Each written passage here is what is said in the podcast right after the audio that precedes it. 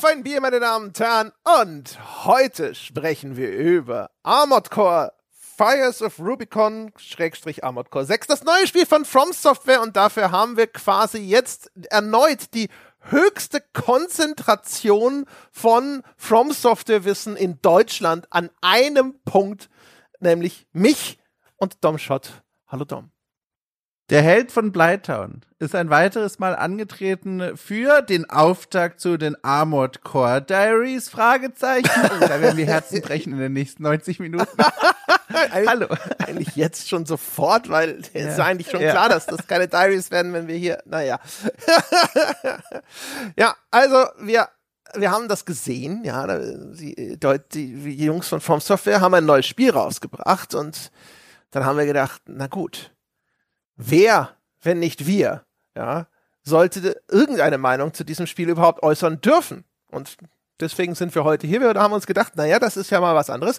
Wir werden darüber sprechen, was wir erwartet haben, was wir bekommen haben und wie uns das gefallen hat. Aber vorher sprechen wir über Bier, Schrägstrich, äh, allgemein das Thema Getränke. Ich habe das Gefühl, Dom Schott hat hier so einen richtigen Knaller in der Hinterhand. ja. Andeutungsweise wo hat er schon mal Erwartungsmanagement bei mir betrieben, dass ich nicht glauben soll, dass ich heute irgendeinen Blumentopf gewinne, egal was ich in mich reinschütte. Deswegen mache ich mal den Anfang. Ich trinke nämlich hier ein Spalterfreiheit Naturradler, also alkoholfrei, aus der Lieferung vom lieben Dominik, denn wir nehmen heute Schön. zur Mittagszeit auf und da bleiben wir alkoholfrei. Oder Tom, wer weiß, wer weiß, was jetzt kommt. Vielleicht hast du auch einen Glühwein gemacht, so einen Liter. hast du so einen Pitcher ja. daneben gestellt. Also, wir nehmen nicht nur zur Mittagszeit auf, sondern auch so langsam Richtung Ende September. Das heißt, unabhängig von der Klimakatastrophe da draußen und was der Temperaturanzeiger mir entgegenhält, habe ich jetzt die Teekanne wieder aus dem Schrank geholt. Jawohl, liebe Leute, jetzt beginnt's wieder die Zeit, die nächsten sechs Monate, in denen ihr bei diesen Anmoderationen sehr viel ertragen müsst über das Thema Tee, dazu gleich mehr, und über das Thema Duftkerze. Es ist wieder passiert. Wie gesagt, die Zeit ist jetzt gekommen. Ich habe wieder die Duftkerzen rausgeholt und ausgestaubt. Ähm, es brennt zu meiner Linken eine alte Bekannte, möchte ich sagen. Die Reste von dem tollen Geschenk, das du mir damals gemacht hast, der Waldspaziergang. Du erinnerst dich vielleicht vor vielen Monaten von bekommen, ne? Äh, ein, ein bunter Mix, eine Party aus Weihrauch, Moos äh, und Regen im Morgengrauen. All das versammelt in einem mitteldeutschen Mischwald. Das ist die Geschmacks- und Geduftsrichtung. Das brennt zur Linken. Und jetzt kommt aber der eigentliche Knaller. Zu meiner Rechten, passend zur Jahreszeit, äh, wurde dank eines lieben Geschenks äh, aus dem Familienkreis eine äh, Teekanne in meinen Haushalt überführt und es ist nicht, nicht nur irgendeine Teekanne, sondern die hat wieder diese besonderen Features, die alle Welt kennt, aber ich jedes Mal erstaunt bin, dass die menschliche Handwerkskunst sowas hinkriegt. Und zwar zum einen ist es eine Teekanne mit so einem Senklot, ne? Also wo du in die Mitte, in dieses, in dieses äh, Gefäß, möchte ich fast sagen, den Tee frisch reinmachst, also nicht mit Beuteln, sondern wirklich das Gewächs von der Wiese. Ich sage auch gleich, was da drin ist. Und dann, jetzt kommt der absolute Knaller, so ein bisschen auch reminiszierend an meine Ministrantentage. Diese Teekanne steht auf einem, also ich möchte sagen, Metallkäfig und im Inneren dieses Metallkäfigs leuchtet, und jetzt verstehe ich auch, warum die so heißen, ein Teelicht. Und dieses Teelicht ist so äh, angebracht, äh, dass es die Kanne warm hält. Und also ohne Witz, wahrscheinlich beschreibe ich hier den Alltag. Das wir im Gegensatz zu all den anderen Teelichtern. naja, äh, Teelichter waren bisher für mich immer Stimmungslichter. Und jetzt aber, in dem Moment, als ich es drunter schob, merkte ich, woher der Name, wie gesagt, kommt. Und jetzt hält es diese Kanne warm. Ganz tolles Ding. Und jetzt kommt natürlich die Frage, was hat er sich denn da reingeschoben? Und ich habe extra, ich kann mal ganz kurz rauschen, da wird jetzt Lars wieder verzweifeln, unser Tonmagier. Achtung. So, oh, schön klingt das. Äh, das ist meine Teepackung. Ich habe natürlich mir auch eine. Das klingt wie so eine Chipstüte. nee, ich habe mir eine Probierpackung Tee verschiedensten Sorten äh, rangeholt und jetzt habe ich mal ausprobiert. Ich habe noch nicht probiert, er zieht gerade noch durch, aber ich schenke mir gleich eine Tasse ein. Und zwar äh, heißt der Winterkräutertee und das kann natürlich erstmal alles bedeuten, aber eine ganz kurzer Auszug aus den Inhaltsbestandteilen äh, von dem Zeug und zwar Himbeerblätter, Thymian, Ringelblumen, Fenchel, Kakaoschalen, Sonnenblumenblüten, Klatschmohnblätter, Rubinienblüten, Katzenpfötchen, Süßholz, Pfefferminzstiele und Hibiskus. Das ist da jetzt alles drin und ich bin so gespannt, wie und wann mich das aus dem Leben ballern wird, weil es klingt irgendwie, als hätte das noch Effekte auf mich. Ich schütte mir jetzt was ja ein. echt so wie Reste essen, nur als Tee. Was haben wir noch im Schrank? Ah, komm. Nein, das ist hohe Kunst. So, ich schütte mir hier gerade was ein. Ich meine, Ringelblume, da solltest du ja eine ganz zarte Haut bekommen eigentlich, ne? Also, ich hoffe doch jetzt, ich, der Geburtstag, ne, ist passiert. Ich bin jetzt frisch ein Jahr älter. Äh, es wird höchste Zeit für die Haut, äh, wie sagt man denn? Beglättung. Naja, Ja, Anti-Aging. Ja. Das wird jetzt noch 15 Minuten dauern, bis ich probieren kann, weil es ist sehr heiß. Ich weiß nicht, ich werde dann vielleicht mich zwischendurch nochmal melden oder wir dehnen das noch entsprechend aus. Du musst da einfach mal dir vorstellen, dass der gute Herr von Balaam gerade neben dir steht und dich da einfach anfeuert. Weißt du? Wer ist, Hound 16! Drink the tea! Das ist der Typ, Wer der ist- immer klingt, als wäre er so ein Drill-Instructor. ist das wieder so eine 80er-Referenz? Nein, zu dem Spiel, das Spiel, über das wir jetzt sprechen werden. Da gibt's doch mal, eine Fraktion von einem Typen, der Ja. immer so schreit, als wäre er der Typ aus Full Metal Jacket. Ist das nicht eine wunderbare Brücke, um direkt schon mal festzuhalten? Also storytechnisch ist das hier jedenfalls kein Highlight, für mich zumindest gewesen. Das doch, aber das ist, das ist doch so einprägsam. Wie kannst du den guten Mann von Balaam vergessen?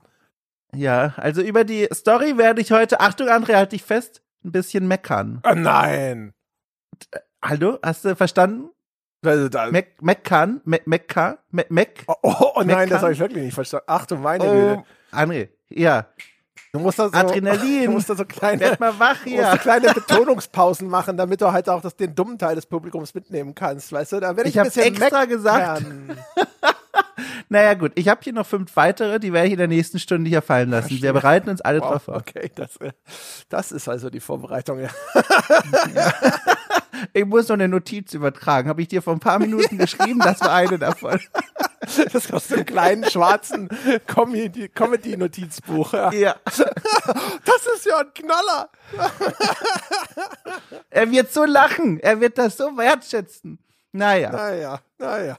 Äh, oh, eine weitere Brücke, über die kann ich auch direkt nochmal gehen. Genauso wie ich hier eine hohe Erwartungshaltung an deine Reaktion hatte, was dieses, was diesen Gag angeht, hatte ich, du hast es ja schon angerissen, deswegen breche ich da auch nicht zu weit vor, echt eine große Erwartungshaltung an das Spiel, weil ich hatte keine Ahnung zum einen, dass also dieses Franchise schon seit 1997 existiert, zum anderen aber gehörte ich zu den Menschen, habe ich dir auch im Vorgespräch irgendwo mal gesagt, ähm, dass ich reingefallen bin so ein bisschen auf dieses From Software Marketing, weil ich dachte, boah, hab ja jetzt von denen alles fast gespielt, ne, Elden Ring, Dark Souls sowieso äh, und so weiter und so fort. Ich war ja so gespannt, wie dieses Spiel jetzt für mich wirken wird. Ich habe mit Max gar nicht so viel am Hut, aber ich dachte mir, boah, wenn das von denen ist. Und ich würde so gern wissen, wie viele Leute noch wie ich da draußen saßen und dachten, okay, ich kauf's mir, weil dieser Name draufsteht. Wenn ich, wenn ich auf die Achievements schaue und sehe, ich habe ganz viele Achievements bekommen, wo das Spiel mir gesagt hat, acht Prozent haben dieses Achievement erreicht.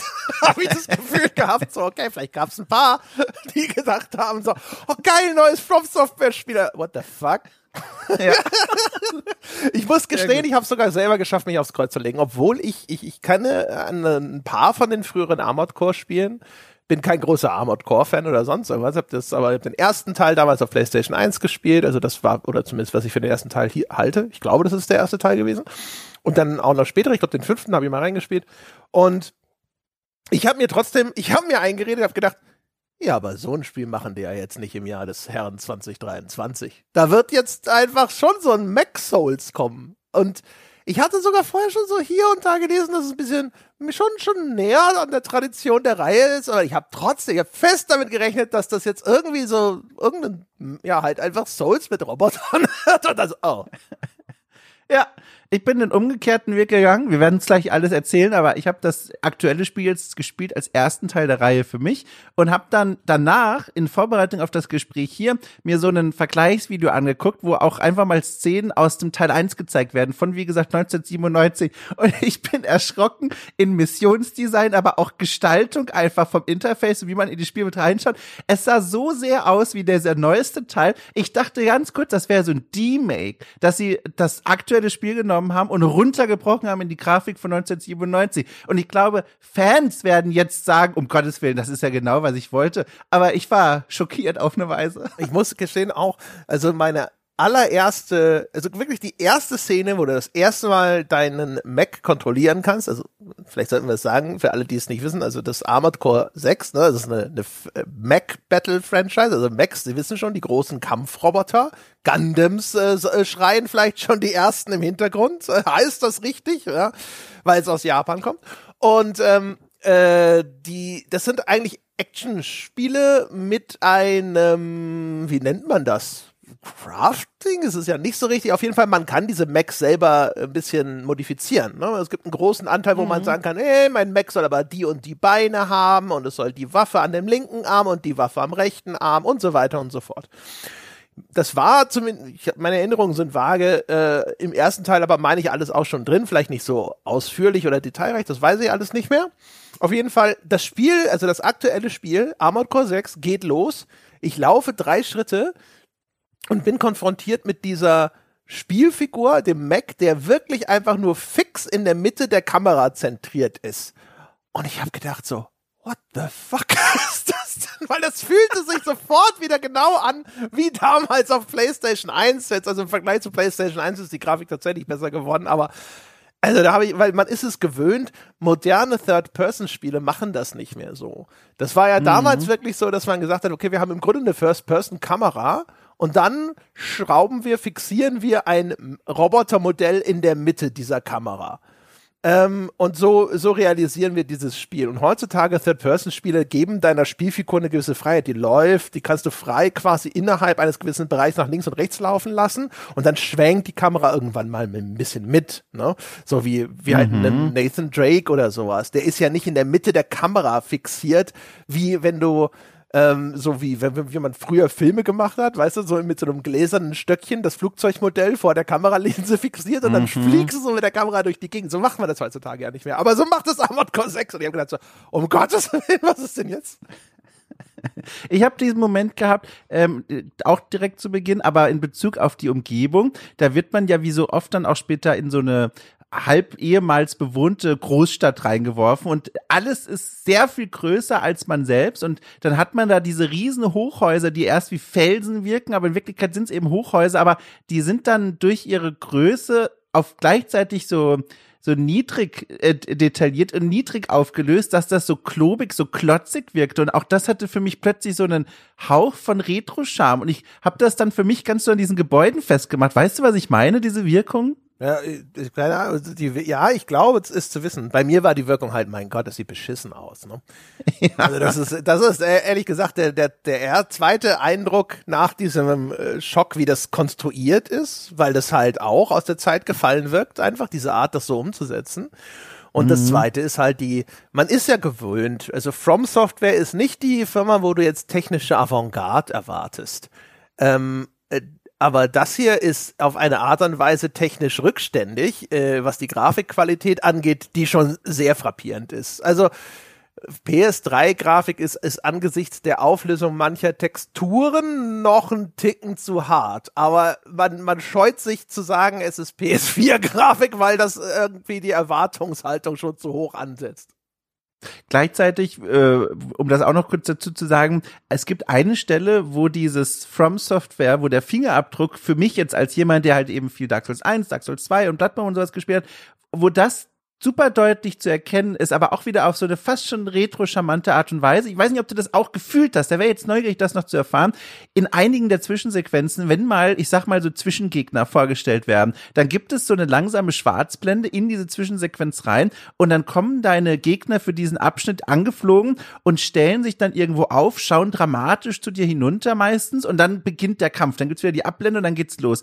Und diese Abblende zum einen und Aufblende und dann aber auch dieses alles verharrt so ein bisschen länger und bewegt sich so ein bisschen langsamer als eigentlich notwendig. Das soll glaube ich, episch und, und, und besonders und wuchtig wirken. Aber das ist so eine, so eine Handschrift, die fühlte, erinnerte mich total an diese Hallo, hier bin ich Boss-Zwischensequenzen in Dark Souls 1 vor allem. Dieses, weißt du, so ganz langsam und fast schon so ein bisschen awkward und, und es dauert alles ein bisschen länger als notwendig. Diese, diese Kameraarbeit, die hat mich da total dran erinnert. Auf eine gute Art. Ja, es gibt, es gibt ein paar Sachen, wo man eine, eine typische From Software Handschrift zu erkennen glaubt. Nur halt eben überhaupt nicht eigentlich im Rückgriff auf die, diese etablierte Souls-Formel, wo ich eigentlich irgendwie, ja. weiß auch nicht, ich habe einfach nur gedacht, so, okay, das ist jetzt deren Ding, das ist deren Erfolgsformel, die machen seit gefühlt jetzt irgendwie Ewigkeiten nichts anderes mehr. Jetzt haben sie halt eine alte, ehemals bekannte Marke aus dem Keller geholt, um nochmal äh, in einem anderen Szenario diese, äh, diese Souls-Formel umzusetzen. Das war einfach meine stumpfe Erwartung äh, weil ich irgendwie, ich denke ja immer äh, erstmal zynisch, dass alle Unternehmen immer nur komplett gewinnorientiert arbeiten. Und das wäre natürlich jetzt aus, aus so einer reinen Gewinnmaximierung wahrscheinlich das, das die, die klügere Maßnahme gewesen, als äh, tatsächlich das Originalrezept vom ollen Armored Core nochmal neu aufzulegen. Und da muss man natürlich sagen, nee, das haben sie wirklich nicht gemacht. Sie haben, möchte ich sagen, schon einfach hier den Fans von Armored Core neues Armored Core hingestellt. Und das ist durchaus in irgend, ja, doch schon begrüßenswert, kann man schon mal so sagen, glaube ich. Weil ich kann mir nicht vorstellen, dass da irgendwie jemand gesagt hat, so, ja, okay, damit, das ist tatsächlich die, ähm, die, die beste, der beste Einsatz von äh, Zeit für unsere Entwicklungsteams. Damit werden wir am meisten Kohle rausholen, wenn wir die neues Armored Core machen lassen. Ja, es fühlte sich an wie eine Zeitreise in die Vergangenheit, also auch strukturell, aber dazu werden wir noch kommen. Wollen wir den Leuten zuerst mal erzählen, worum es eigentlich so im, im Groben geht? Und das würde ich direkt auch zu dir rüberwerfen, weil ich weiß ja, du hast kurz vorher nochmal nachgelesen, zur Sicherheit. Ob die also ich habe tatsächlich, ich habe ein Detail nochmal nachgelesen, aber ja. Ein Detail, ja, das meinte ich, ja. ja. Okay, also ähm, wir spielen einen Mac-Piloten, der die ganze Zeit eigentlich nur mit seinem, entweder seinem Call-Sign, dass er sich auch nur zusammengeklaubt hat, Raven angesprochen wird oder als G621, also G621. Also wir befinden uns hier in einer Zukunft, die Menschheit wir gehen davon aus, es sind Menschen, wir wissen es nicht, wir sehen sie nie, ähm, äh, ist jetzt ein, äh, quasi im Un Universum unterwegs, ist das eine interstellare Spezies geworden. Und da gibt es einen Planeten namens Rubicon 3 und auf dem wiederum gibt es eine ganz besondere Ressource, nämlich das Coral. Und das Coral ist eine seltsame Substanz, die sich irgendwie selber weiter vermehrt, so ein bisschen wie so Pilzsporen, die hervorragend ist als ähm, Treibstoff, also oder als Energiequelle aller Art. Also man kann quasi Maschinen ewig lange mit diesem Coral betreiben. Ähm, sie wird auch als Droge benutzt. Sie ist also im Grunde genommen so wie so ein Sci-Fi-Benzin. Ne? Benzin, wissen wir, gibt auch Leute, die Benzindämpfe schnüffeln, aber Benzin benutzen die allermeisten Leute, um damit irgendwelche Maschinen anzutreiben. Das ist auch mit diesem Coral so, das ist halt nur extrem effektiv. Jetzt haben, kloppen sich also natürlich futuristische Corporations um diese Ressource und in dieser Zukunft ähm, sind, das ist so eine, kann man sich echt vorstellen, wie diese typischen Cyberpunk-Zukunftsvisionen. Ne? Da gibt es also diese Megakonzerne, die haben ihre eigenen Armeen und bekriegen sich jetzt dann eben auf diesem Planeten, um äh, ihre Finger um diese Ressource, dieses Coral legen zu können. Das hat auch eine Vorgeschichte. Es gab schon vorher dort eben Ausbeutung von dem Coral und dann stellte sich aber raus, es ist halt hochentzündlich. Äh, irgendwann hat sich das Coral entzündet. Das hatte sich bis dahin aber, weil sich das ja wie so Pitchsporn irgendwie immer weiter verbreitet, also es vermehrt sich offensichtlich eigenständig, das hatte sich so weit verbreitet, dass als dann hinter das Coral entzündet wurde, das komplette Sonnensystem verbrannt ist. Und das sind die legendären in der Lore des Spiels Fires of Ibis, wo eben quasi die gesamte äh, dass die Coral-Konzentration in diesem Sonnensystem explodiert ist. Und dieser Planet Rubicon äh, galt als komplett verbrannte Einöde. Und jetzt hat man aber festgestellt, so, oh, oh, oh, das Coral hat sich regeneriert, da können wir wieder Geschäfte machen. Und jetzt sind natürlich diese ganzen Konzerne wieder da. Und äh, die beschäftigen äh, unter anderem erstens ihre eigenen Truppen, aber heuern auch Söldnerarmeen an. Und wir sind ein freiberuflicher Söldner, unter der äh, Fittich von unserem Händler Walter, der die Hounds als Söldnergruppe betreut, ja, und äh, nehmen dann immer wieder Aufträge an im Auftrag von mal der einen Firma, mal der anderen Firma. Also, vieles davon war mir bekannt, einiges auch neu, was äh, nicht an meiner Spielzeit liegt, die lächerlich hoch war für dieses Spiel, sondern an der Art und Weise, wie dieses Spiel all das erzählt.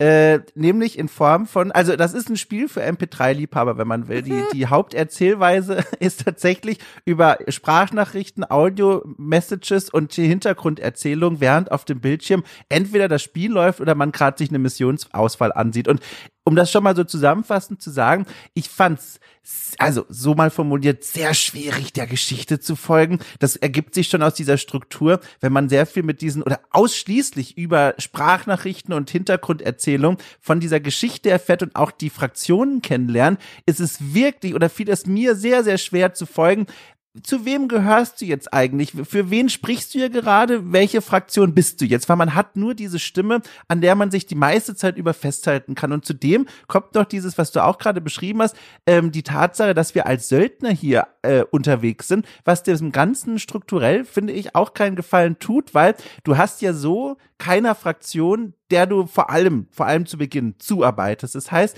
alle melden sich mal bei dir. Und so viel ist mir total schwer, eine Übersicht zu bewahren. Wer verfolgt hier eigentlich welches Ziel und vor allem auch erstmal zu akzeptieren, dass mich Fraktionen anheuern, denen ich eben gerade in den Arsch getreten habe. Also es gibt da Momente, wo ich in einer Mission, fiktives Beispiel, bei einer äh, Fra Fraktion vor die Haustür komme und da eine Mine lahmlege und dann gewinne ich, bekomme ganz viel Geld dafür und dann nächste Mission meldet sich diese Fraktion und sagt so, oh, okay, also wir haben gesehen, du bist ganz schön fähig. Hast du Lust auf einen Auftrag? Und das ist so, okay, das ist ja klar, vom Söldner-Dasein her ergibt das schon Sinn, dass die Interesse haben, offenbar die fähigen Einheiten für sich zu rekrutieren. Aber gleichzeitig ist das so ein Moment immer gewesen von, solltet ihr nicht sauer auf mich sein? Also warum, warum bin ich so ein Spielball der Mächte in diesem Ding? Das hat mir nicht geholfen, reinzukommen in diese Welt. Ja, ich bin da echt, äh, ich bin da leicht ambivalent. Es gibt Aspekte davon die, äh, die finde ich ganz cool. Insbesondere zum Beispiel wirklich dieses Hin und Her. Ne? Du bist halt wirklich so ein Söldner. Du, du, äh, du, du, es gibt tatsächlich etwas, da hilfst du denen erst so eine Art, weiß ich nicht, so eine Art Damm, also diese so, so eine große Sperrmauer zu erobern. Und dann mhm. ein paar Missionen später heuert dich die andere Fraktion an, um ihnen zu helfen, das zurückzuerobern. Also quasi deine eigene Arbeit wieder zunichte zu machen. Und es ist halt alles so, du, du wirst angeheuert wie ein Grafikdesigner, ne? So, ja, heute, gestern hast du noch für die Konkurrenz ein Logo gemacht, heute machst du für uns Logo, mach doch nix. Und, und das ist auf eine Art irgendwie faszinierend so ein bisschen, weil es ja eine, irgendwie eine ganz interessante Zukunftsvision ist oder auch wie der Umgang damit, ne? Dieses völlige, keiner ist in irgendeiner Form emotional investiert in das, was dort geschieht, ne? Wer irgendwie erschossen, gesprengt wird, was erobert wird oder sonst irgendwas. Man hat das Gefühl, es ist allen irgendwie scheißegal. Deswegen haben die auch irgendwie keinen Groll gegen dich. Du hast halt, die haben dich halt angeheuert, die haben dich halt bezahlt, dann hast du halt deren Truppen irgendwie erschossen, ist halt normal. Aber jetzt bezahlen wir dich und dann erschießt du die anderen Truppen. Und alle, alle haben kein Problem damit. Und das, das hat schon was. Ist aber trotzdem alles natürlich irgendwo so ein bisschen quatschig, weil das wird nicht konsequent dann durchgedacht, ne? Wenn man sagt, okay, das ist die Zukunftsvision, aber dann würde man ja auch zumindest erwarten, dass dann irgendjemand es gibt da diese, diese Firmenfraktionen, denen man hauptsächlich begegnet, zum Beispiel äh, sind Archibus und Balaam. Und man mhm. möchte ja erwarten, dass einer von denen sagt, komm, wir haben tiefe Taschen, äh, du bist so gut, ich verpflichte dich jetzt einfach mal komplett. Ja. Ich will einen Exklusivvertrag mit dir, wie viel soll es denn kosten? Und solche Sachen passieren halt überhaupt nicht. Ne? Und das ist dann der Moment, ich fände das cool, wenn das irgendwie konsequent auserzählt wäre, aber so wirkt ja. halt alles willkürlich. Das ist der Punkt, das wollte ich nämlich aussagen. Das wäre eigentlich das, was es dann wieder interessant macht, wenn theoretisch alle Interesse an dir haben, weil, wie gesagt, ergibt auch Sinn. Du bist ja offenbar, wenn alles klappt, ein fähiger Söldner, aber du dann in diese Verpflichtung aufgenommen wirst, weil das ja für die auch nur Sinn ergeben würde, zu sagen, okay, wir engagieren dich jetzt für eine Woche oder was hier auch in dieser Welt das Äquivalent dafür ist. Ähm, und was dich ja dann auch in eine Situation bringen würde, dass du sagst, okay, jetzt würde ich mich darauf committen, muss dann aber auch alle Missionen machen, die sie mir vorlegen und weiß ja noch gar nicht, was sie da eigentlich von mir wollen also dieses Machtverhältnis, in das man sich dann als Söldner begeben würde, das finde ich ja hochinteressant. Aber so, wie ich es beschrieben habe, verblieb es für mich in so einem, also luftleeren Raum und es war arg öde, muss ich gestehen, auf so einer narrativen Ebene, dramaturgischen Ebene, weil ich das Gefühl hatte, im Grunde ist es egal. Also ich habe keinen emotionalen Bezug zu den Fraktionen, wie auch, ich darf ja für alle spielen. Die Welt, dazu können wir auch gerne noch dann kommen, ist mir auch ziemlich egal. Ich habe ohnehin keine Übersicht, wie diese Welt eigentlich funktioniert und zusammengebaut ist. Da bleibt nicht mehr viel. Und für mich war die die Hauptmotivation. Auch das wird ein Aspekt unserer Besprechung sein, weil das war was, was mir sehr gut gefallen hat. Die Hauptmotivation ist halt vor allem Geld verdienen, dass man dann für geile Waffen ausgeben kann. So, das ist so die Hauptmotivation. Das ist auch vollkommen in Ordnung, aber also ich zumindest als Spielertyp möchte ja eigentlich auch gerne was spielen, wo ich das Gefühl habe, oh, Geschichte ist auch ganz interessant und bin da auch emotional ein bisschen drin und so. Aber das äh, bekam ich hier nicht so.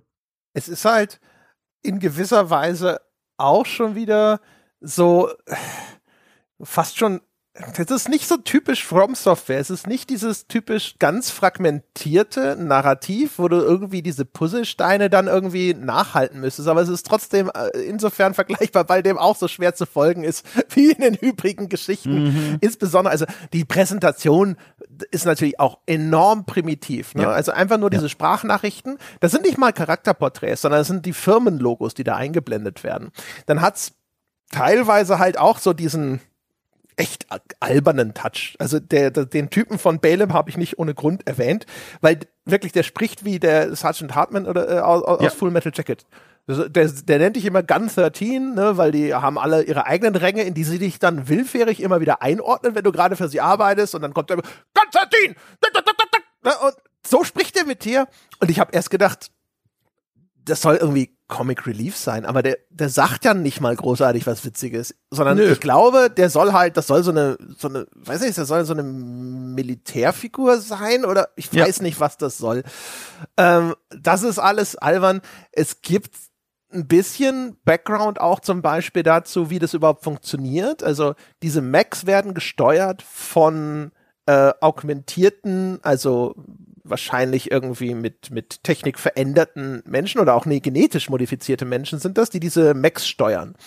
Und ähm, es gibt am Anfang so ein bisschen über deine Herkunft, wird so ein bisschen gesprochen und da sagt der Walter, du bist irgendwie ein Söldner mit einem gegrillten Gehirn gewesen und äh, du bist irgendwie eine frühe Generation von den Augmentierten, irgendwie Generation 4 und bei denen war noch einiges nicht so, nicht so in Ordnung und sonst irgendwas, aber es wird alles nicht greifbar, wie das wirklich funktioniert. Ich habe erst, als ich den Render-Story-Trailer gesehen habe, habe ich wirklich ja. begriffen, dass ich anscheinend irgendwie so ein dahin vegetierender Fleischklops bin, in dem irgendwelche Drähte ins Gehirn gesteckt werden und dann steuere ich anscheinend remote diesen Mac. Ich dachte immer, ich sitze da wirklich wie ein Pilot drin.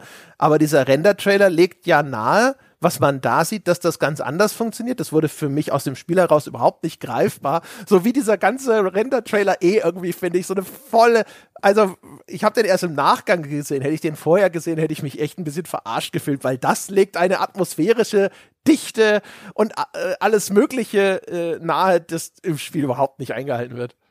Ja, also die, ich habe den Render-Trailer auch jetzt erst auf deinen Hinweis hin gesehen und da haben auch einige Leute im Kommentarbereich geschrieben, warum zeigt ihr das nicht zu Spielbeginn? Weil äh, es ist zwar, es führt zwar weit weg von dem, was man im Spiel dann tatsächlich erlebt, aber so ein bisschen für mich würde es funktionieren, weil es es gibt einem so die Fantasie vor, wie man sich das vorzustellen hat, wie das eigentlich funktioniert und gibt so ein coolness, so eine Vorauszahlung quasi und dann kann man reinstarten, dann wird man von diesen Menüs überwältigt. Äh, unterwältigt eigentlich viel mehr, aber hat das noch so im Kopf, diese coolen Bilder aus diesem wirklich tollen Trailer. Aber ja, ich habe da auch nicht viel begriffen. Es hilft auch nicht, das hast du schon beschrieben, dass diese Figuren, die da zu einem sprechen, oder die Stimmen muss man ja eigentlich sagen, ähm, die sind gebadet in Klischees. Es hilft natürlich dann, wenn ich so drüber nachdenke, dass man sie auch schneller erkennt und zuordnet und dann irgendwie, ne, das ist der, der Militärtyp, alles klar, dass Walter selbst quasi unser, also fast schon Vaterfigur, der uns da so durchführt durch das Spiel vor allem, der spricht aber auch auf eine Weise, wo man eigentlich denkt, dass die machen sich gerade drüber lustig. Also sie, sie sprechen so, keine Ahnung, äh, hier, 62, kein Auftrag für dich äh, und so weiter. äh, also genau ja, mir fiel das Wort gerade nicht ein. So, und dann und dann taucht eine Frau noch auf, die hat natürlich, ich möchte jetzt nicht zu sehr ausbreiten, ne, aber die hat natürlich dann wieder als als Call Sign, als ihr Erkennungslogo die Spinne in lila, weil klar, es ist eine Frau, also es ist gefährlich, aber auch irgendwie verlockend, verführerisch. Und wenn sie spricht, hat sie so diesen sphärischen Unterklang. Ach, das ist alles nicht so interessant. Und dann ist das ja auch noch, du hast schon vorhin angerissen, um das nochmal kurz auszuführen, ist das Ganze auch noch auf eine Weise so inszeniert, der Onboarding-Prozess quasi, dass man auch da dann nicht denkt, wow, das holt mich jetzt gegen meinen Willen ab und wird nochmal spannend. Im Gegenteil, ich habe mir das nochmal aufgeschrieben, äh, diese Schritte, die man durchlaufen muss, um ins Spiel dann eigentlich reinzukommen, das ist missionsstrukturiert. Das heißt, man spielt wirklich in Missionen, die einen Anfang und ein Ende haben und die auch eine direkte Vorgabe haben, was hier passieren soll. Und du suchst dir in den meisten Fällen eine Mission aus von der Missionsauswahl, die musst du aber gegen Ende ändert sich das mal, aber du musst eigentlich alle durchspielen, um dann weiterzukommen eine neue Missionsauswahl zu bekommen. Du suchst dir eine aus, dann steht da schon mal so eine Missionsbeschreibung in knappen militärischen Worten. Wenn du die auswählst, gibt es das sogenannte System Briefing. Dann spricht eine von dieser, eine dieser Stimmen, die wir schon beschrieben haben, zu uns und erklärt uns so, alles klar. Deswegen ist das jetzt wichtig, was du gleich machst. Und man sieht aber nur in dieser Zeit äh, eine kurze Sequenz, meistens in dem der Roboter, den man da spielt, den Mac, der wird da gerade zusammengeschraubt und und dann erklärt uns die Stimme, was das alles soll. Dann landet man im nächsten Bildschirm. Das ist dann die im Grunde nochmal weitere Missionsbeschreibung, in der nochmal aufgeschrieben steht, was machen wir hier eigentlich? Und hier können wir auch unseren Mac nochmal zusammenschrauben, anders zusammenschrauben, wenn wir wollen. Und dann, wenn man auf Start drückt, gibt's nochmal eine Zwischensequenz, in der man jetzt dem Mac dabei zuschauen kann. Immer die gleiche Zwischensequenz, wie er aus dem Roboter oder aus diesem Zuhause, sage ich mal, wo er da steht, äh, rausgerollt wird und für den Einsatz klar gemacht wird. Und auch da spricht noch noch mal eine Stimme zu uns und erst dann geht es los und das ist der immer gleiche Ablauf und das macht es halt leider auch nicht interessanter. Nee, das mit dem Walter ist auch übrigens so ein Fall. Also Handler Walter ist quasi die ganze Zeit unser Manager quasi, ne? Ist wie so ein Talent Manager. Ja. Also er ist derjenige, der vermarktet uns auch so ein bisschen. Also wenn jemand dann sagt so, ja, da kann ja deiner, ich weiß nicht, ob dein äh, dein Hound da mitmachen kann. Und dann sagt er, also bitte, ne, das ist der allerbeste und so weiter und so fort. Das interessant. Ich habe erst gedacht, ah, das ist so eine Danny the Dog Geschichte, ja. Also ich weiß nicht, wer den Film mit Jet Li gesehen hat, ja, wo er wie so ein, wie ein Hund tatsächlich gehalten wird von jemandem, der ihn dann auch wie zu Hundekämpfen zu irgendwelchen Underground-Fights bringt und ihn dann da von alleine lässt. Und dann irgendwann emanzipiert er sich von diesem äh, äh, diesem Ausbeutungsverhältnis. Und ich habe gedacht, weil der Walter uns ja die ganze Zeit eben, seine Gruppe sind die Hounds, ne, und der bezeichnet uns aber quasi die ganze Zeit als seinen Hund. Und äh, ich habe gedacht, das ist so ein so ein so ein Ding, wo es halt mhm. um diese an, toxische Beziehung quasi zu unserem Händler geht. Und unsere Figur muss sich davon emanzipieren und frei machen und erkennen, dass der uns nur ausnutzt und so weiter. Da habe ich auch noch gedacht, wir wären eine tatsächliche Person, die dann auch vielleicht irgendwie die Agency hätte, sich wirklich frei zu machen. Ne? Und jetzt, nachdem ich aber diesen Story-Trailer gesehen habe, muss ich annehmen, da ich eh äh, anscheinend irgendwie nur so ein so, so ein Haufen Biomasse bin, die nur dazu taugt, Max zu kontrollieren. Weiß ich nicht, inwiefern das überhaupt möglich ist. Aber das ist im Spiel für mich nicht greifbar gewesen. Das war so die Erwartung. Aber eigentlich bleibt das Verhältnis zu Walter die ganze Zeit wirklich fast eher so wie halt so, ja, der väterliche ja. Freund und Manager meiner Karriere als Söldner. Ähm, ja, es gibt, der, der, ja. Ja, der setzt sich auch freundschaftlich geradezu in manchen Momenten für uns ein. Ich erinnere mich, da gab es eine Mission, da gab es danach so eine Outro-Briefung, sage ich mal, und da hat dann die Fraktion, für die ich diese Mission gemacht habe, hat mir irgendwie noch so einen rotzigen Kommentar da gelassen, sowas wie, na, er hätte ja nicht gedacht, dass das so gut läuft. Und dann sagt Walter im nächsten Bildschirm wieder als Stimme, oh, die, die soll mal lernen, hier respektvoll mit dir umzugehen. Ich klär das mal. Und dann wie in so einem, wie so einem Schulhörbuch hat man das Gefühl, er steht jetzt auf und dann ist er auch weg. Und in der nächsten Mission, dann im nächsten Bildschirm ist er wieder da und sagt so, so, ich habe mit ihnen gesprochen. ich habe mit ihnen gebrochen. Äh, so behandeln die dich nicht mehr. Und das ist so, also es weicht dann in dem Moment ab von dem, was du beschrieben hast, was ich auch dachte. Ich, ich kenne den Film tatsächlich nur von der VHS-Packung. Die stand bei meinem Vetter in der in der in der Sammlung. Ähm, aber ich weiß, worum es geht und ich dachte auch, vielleicht läuft das auf sowas hinaus. Aber das sind in die Momente, wo das so klar davon abweicht, wo er einfach so sagt, nö, du, die sollen freundlich zu dir sein. dann sage ich ja danke. Und dann ist er wieder da und sagt, so, die sind jetzt freundlicher zu dir. Ja, danke. ja. Also es ist halt echt so naja. Äh, weird, weil es, es hat interessante Motive und dann ist aber der Umgang damit ist halt so, es weiß auch nicht, ist echt komisch. Also das bleibt zumindest alles in so einer Grauzone. Es gibt Momente, wo ich das Gefühl habe, also man kann hinter im Spiel zunehmend auch ein bisschen autonome Entscheidungen treffen. Da macht das Spiel dann auch sowas, dass es dann sagt, so, hier sind zwei Missionen. Und je nachdem, du kannst dich nur für eine davon äh, entscheiden. Das ist übrigens auch voll, voll, verwirrend. Als das das erste Mal passiert ist, da standen zwei Missionen und, und unten an den Missionen steht dann Decision. Und ich habe ja. gedacht, das bedeutet, in diesen Missionen warten Entscheidungen ja. auf mich dass ich jetzt, wenn ich eine Mission auswähle, dadurch die andere nicht mehr spielen kann und dass das die Entscheidung ist, das habe ich nicht begriffen. Das wäre doch viel zu dynamisch für ein Spiel aus dem Jahr 1997. Also bitte nicht. Aber apropos Dynamik in der Mission, das gehört noch zu diesem Themenfeld von hier, also äh, Inszenierung und nochmal dieses, was dieses Leben als Söldner mit sich bringt. Auch sowas, was ich mir überlegt habe, das birgt ja in sich eigentlich das Potenzial für wirklich dramatische Momente, weil du hast ja auch oft Missionen, also da kommen wir noch drauf, aber insgesamt der Schwierigkeitsgrad des Spiels, der ist schon eher im oberen Drittelfeld, äh, Drittelfeld sehr gut. Also ne, im oberen äh, Mittel, das ist schon ein anspruchsvolles Spiel, weil man nicht sofort weiß, was man so tun soll. Und da gab es Missionen, die waren so schwer, auch von der Art und Weise, wie sie mir vorgestellt wurden. Also eines, woran ich sehr lang gehangen bin, ist, du musst eine ja, und da fängt schon an, was weiß denn ich? Ich sage einfach mal einen Raumschiffhafen verteidigen. Da sind drei Raketen, die brauchen, ich glaube, vier Minuten oder drei Minuten, bevor sie gestartet werden können. Und meine Aufgabe ist es jetzt, äh, diese Raketen vor anstürmenden Gegnerwellen so lange zu beschützen, bis eben diese Raketen losstarten können.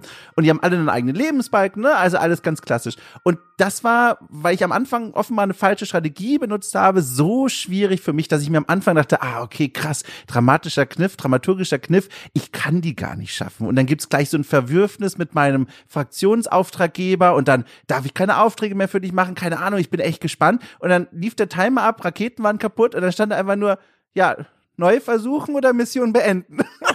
war so, nee, okay. Potenziell wäre hier voll die Möglichkeit gewesen zu sagen, alles klar, Freelancer, wir haben dich angeworben, du schaffst das aber nicht. Das hat jetzt eine Konsequenz, aber da ist es halt auch wieder, ne, klassisches Spiel, Game Over, einfach bitte nochmal neu versuchen. Ja, das ist, also auch in der Hinsicht, das ist wirklich super oldschool. Ne? Also du hast ja. wirklich, das Spiel ist unterteilt in fünf Kapitel und in jedem Kapitel gibt's halt mehrere Missionen. Das zweite ist eigenartig kurz, das hat irgendwie nur drei. Es wirkt wie so ein ja. Zwischenschritt, wo man gesagt hat, ja, da machen wir jetzt nochmal ein Kapitel draus, keine Ahnung, aber auf jeden Fall meistens ist es dann halt so, du hast dann zwischenzeitlich mal so maximal drei, vier Missionen und dann kannst du halt die auswählen und dann spielst du diese Mission. Und du spielst die aber auch glaube ich, bitteschön alle. Ich glaube, es geht nicht, äh, ja. dass du ein Kapitel abschließt und sagst, ja, die brauche ich nicht, das lasse ich mal weg oder so, sondern das Spiel möchte halt einfach, dass du die abarbeitest. Und der Höhepunkt der Interaktivität ist, dass du die Reihenfolge selber so ein bisschen bestimmen kannst. Ähm, und das, das ist es sozusagen. Die Missionen sind auch eigenartig kurz eigentlich. Also die, die Missionen, wo dich nicht einen Bossgegner äh, lange Zeit lahmlegt und deinen Fortschritt bremst, äh, die sind manchmal in zehn Minuten so durch. Die ersten sind sogar noch kürzer. Ich weiß nicht, ob du dich noch erinnern kannst, aber ganz zu Spielbeginn waren die ganz, ganz, ganz, ganz kurz. Also du startest rein, wie gesagt, das Onboarding ist relativ lang, hab's ja schon beschrieben, und dann waren diese Missionen so schnell zu erledigen, dass es direkt dann auch wieder rausging. Und es war so ein ganz schwieriges Pacing reinzukommen, aber auch generell, genau, die Missionen sind sehr kurz. Es gab eine, in ihrer Anlage war die hochdramatisch, um ein Beispiel mal zu nennen, da hieß es dann, du musst ins Innere einer Mine fliegen, da musste ein Generator oder was kaputt machen, weil das ist einfach der Auftrag und dann Mission erfüllt. Und dann bin ich da reingeflogen, das hat auch gar nicht so lange gedauert, das ist eine kleine Mine, ein Minchen und dann habe ich den Generator kaputt gemacht und dann hieß es, okay, es explodiert alles schnell wieder raus. Und dann musste ich raus und auf dem Papier war wohl die Beschreibung, okay, während der Roboter, ach, ich sag immer Roboter, Entschuldigung, der Mac versucht da rauszufliegen, beginnt alles um einen herum zu explodieren. Dieses giftige Coral da, diese besondere Ressource, von der wir schon erzählt haben, die beginnt sich in dieser Mine aufzutürmen und die, die schwippt dir quasi nach. Aber in der Praxis war das so dieses, nie rausgeflogen. Und, das war so und völlig antiklimaktisch und dann der Knaller. Und das ist was anderes, das habe ich gar nicht begriffen, warum man das so macht. Ähm, die Missionen enden dann immer mit einer langsamen Schwarzablende und es gibt dann noch so Momente in den Missionen, wo ich dann oft noch im Kampf war und das Hauptmissionsziel erfüllte, aber da standen halt noch irgendwelche Goons rum, die ich noch kaputt gehauen habe. Und die Mission war aber erfüllt und dann sagt schon Walter, good job, äh, jetzt scher dich da raus. Und dann sage ich zu mir selbst so, ja, sofort, ich, ich mache noch ganz kurz die Gegner kaputt. Und dann gibt's aber schon die Ablende, das Interface verschwindet und dann ist die Mission vorbei. Und auch das ist so eine Entscheidung. Dramaturgisch ist das doch eigentlich Quatsch, oder? Das nimmt ja voll dieses, diese Geschwindigkeit raus, weil dann einfach so der Vorhang zugezogen wird, während der Film eigentlich noch läuft. Ich weiß nicht, so viel Geschwindigkeit ist da ja häufig. Also in Ja, den ja, okay, Kämpfen, in den Kämpfen schon. Ansonsten ist das Spiel ja sogar eigentlich eher langsam und getragen. Es rechnet auch damit, muss man teilweise sogar, dass du viel Zeit zwischen den Missionen einfach damit äh, zubringst, zu gucken, was gibt's denn an neuen Einzelteilen für meinen Mac, wo kann ich meinen Mac denn jetzt nochmal anders ausrüsten und solche Geschichten, ah, das verzögert das dann auch nochmal dazwischen drin. Äh, dann äh, musst du dir ja diese Gespräche dann anhören bei den wenn dir jemand auf einen Anrufbeantworter gesprochen hat, quasi kannst du einzelne Sätze weiterschalten. Ansonsten musst du dir das brav anhören, was die dir da in diesem Ja. Missionsbriefing äh, Briefings erzählen. Es gibt ärgerlicherweise ja dann immer noch auch noch während der Missionen ab und zu Audiomeldungen, was dann im Kampf manchmal dazu führt, dass du denen überhaupt nicht folgen kannst. Also deine Gegner, du kämpfst dann häufig auch gegen andere Mac-Piloten, die sprechen dann manchmal mit dir und ich fand das manchmal echt einfach echt ätzend, schwer das zu verstehen. Weißt du, das Spiel ver- verlangt manchmal einen hohen Grad an Konzentration, irgendwie explodiert alles, ratatatatatatatata und dann sagt er zwischendrin was und ich würde schon gerne wissen, was die da sagen, aber ich habe es Ja. nicht immer mitbekommen. Das ist äh, in vielerlei Hinsicht halt wirklich so ein ähm, also einiges davon ist erklärbar dadurch, dass man sagt, die wollten das halt wirklich sehr oldschool machen. Und ein anderer Teil ist halt auch einfach nicht sonderlich gut gemacht. Ne? Ich glaube, diese Schwarzblende, vielleicht ist sogar das, ich weiß nicht, ob das so eine Art Serientradition ist, dass man das so macht oder dass das halt auch, das Spiel ist ja häufig so, möchte so ein bisschen bedeutungsschwer und getragen sein, weißt du? Das ist einfach so die, die langsame Schwarzblende ist ja häufig so ein, und hier der Blick über das Schlachtfeld, ne, die, die äh, noch glühenden, brennenden Kadaver deiner Gegner sozusagen liegen da rum und jetzt blenden wir langsam ab. Ja, aber eben auch in den Kämpfen, ne? wenn halt noch diese Minigegner rumstehen, das halt, da wird die Ablende auch gemacht und das hat dann immer so einen komischen Moment für mich. Naja. Ja, ja, ja, ja. Ja, das ist, äh, es ist halt echt so ein bisschen äh, Altmodisch. Ja, nicht mal nur altmodisch, sondern halt so ein bisschen billig, ehrlich gesagt, einfach, ne? Ja, altmodisch ist halt, ne, die, die, die, die positive Formulierung mit dem Hintergedanken, das möchte sich ja in diese Tradition stellen, aber es gibt dann auch diese Momente, wo, wie du ja auch gesagt hast, da hätte man in meinen Augen zumindest ruhig mal ein bisschen hm, modernisiertes Game Design anwenden können. Also allein dieser Onboarding-Prozess, ich kann mir doch nicht vorstellen, dass da draußen Leute sitzen und sagen, das ist ja mega geil, das ist ja wie 1997, dass ich mich durch drei Missionsbildschirme klicken muss, bevor es wirklich erst irgendwie mal losgeht. Ich kann es mir nicht vorstellen. Also ich kann mir, was ich mir gut vorstellen kann, ist, da hat jemand gesessen, äh, der mutmaßlich der Lead-Designer oder so, und hat gesagt, kann ich ein neues Armored Core machen? Bitte, bitte, bitte, bitte, bitte, bitte, bitte. Und irgendjemand hat jemand, irgendwann hat jemand gesagt, okay, aber das kostet nicht mehr als, hä? Und es dauert nicht Ja. länger als, hä? Und dann darfst du das machen. Und dann ist aber gut und dann hältst du jetzt auch zehn Jahre wieder die Klappe. Und dann hat er gesagt, na gut, bevor ich gar nichts machen kann, machen wir es so. Ne? Und dann äh, haben sie gesagt, okay, aber unter, den, unter der Maßgabe müssen wir das halt auch so in Anführungsstrichen oldschool machen, weil es ist natürlich Mhm, auch mhm. einfach super billig, das zu, produ zu, zu produzieren. Ne? Du musst nicht irgendwie den Ja. Cutscene animieren oder sowas, sondern machst einfach eine Sprachaufnahme und machst so Fensterchen, wo Firmenlogos rotieren, fertig. Erledigt. Nächstes Ja. Ding. Äh, für die Umgebungsgrafik, das können wir jetzt reinschwenken, äh, zum Beispiel ist halt auch nicht viel Geld ausgegeben worden. Wie gesagt, man ist gewohnt, dass From Software jetzt irgendwie nicht die absoluten High-Def-Supertitel machen. Armored Core 6 sieht enttäuschend schlecht aus. Es hat trotzdem Momente, finde ich, wo es ihm gelingt, trotzdem irgendwie ganz cool, pompös zu sein. Insbesondere manche Effekte. Die Mac-Modelle sind äh, tatsächlich relativ detailreich und auch von den Polygonen her. Aber die Umgebung, also man kämpft ja sehr häufig in den Ruinen von den Städten auf Rubicon. Ne? Also in Hochhausschluchten zum Beispiel. Und das ist erstens komplett statisch. Das heißt also, wenn mein tonnenschwerer Mac mit seinem Booster in so ein Hochhaus reindasht, dann passiert exakt gar nichts. Und Massivbauweise ist das Schlüsselwort. Das ist ja, einfach das Technologie. Stimmt. Was die Fires of Ibis überlebt hat, das lässt sich natürlich nicht beeindrucken von sowas.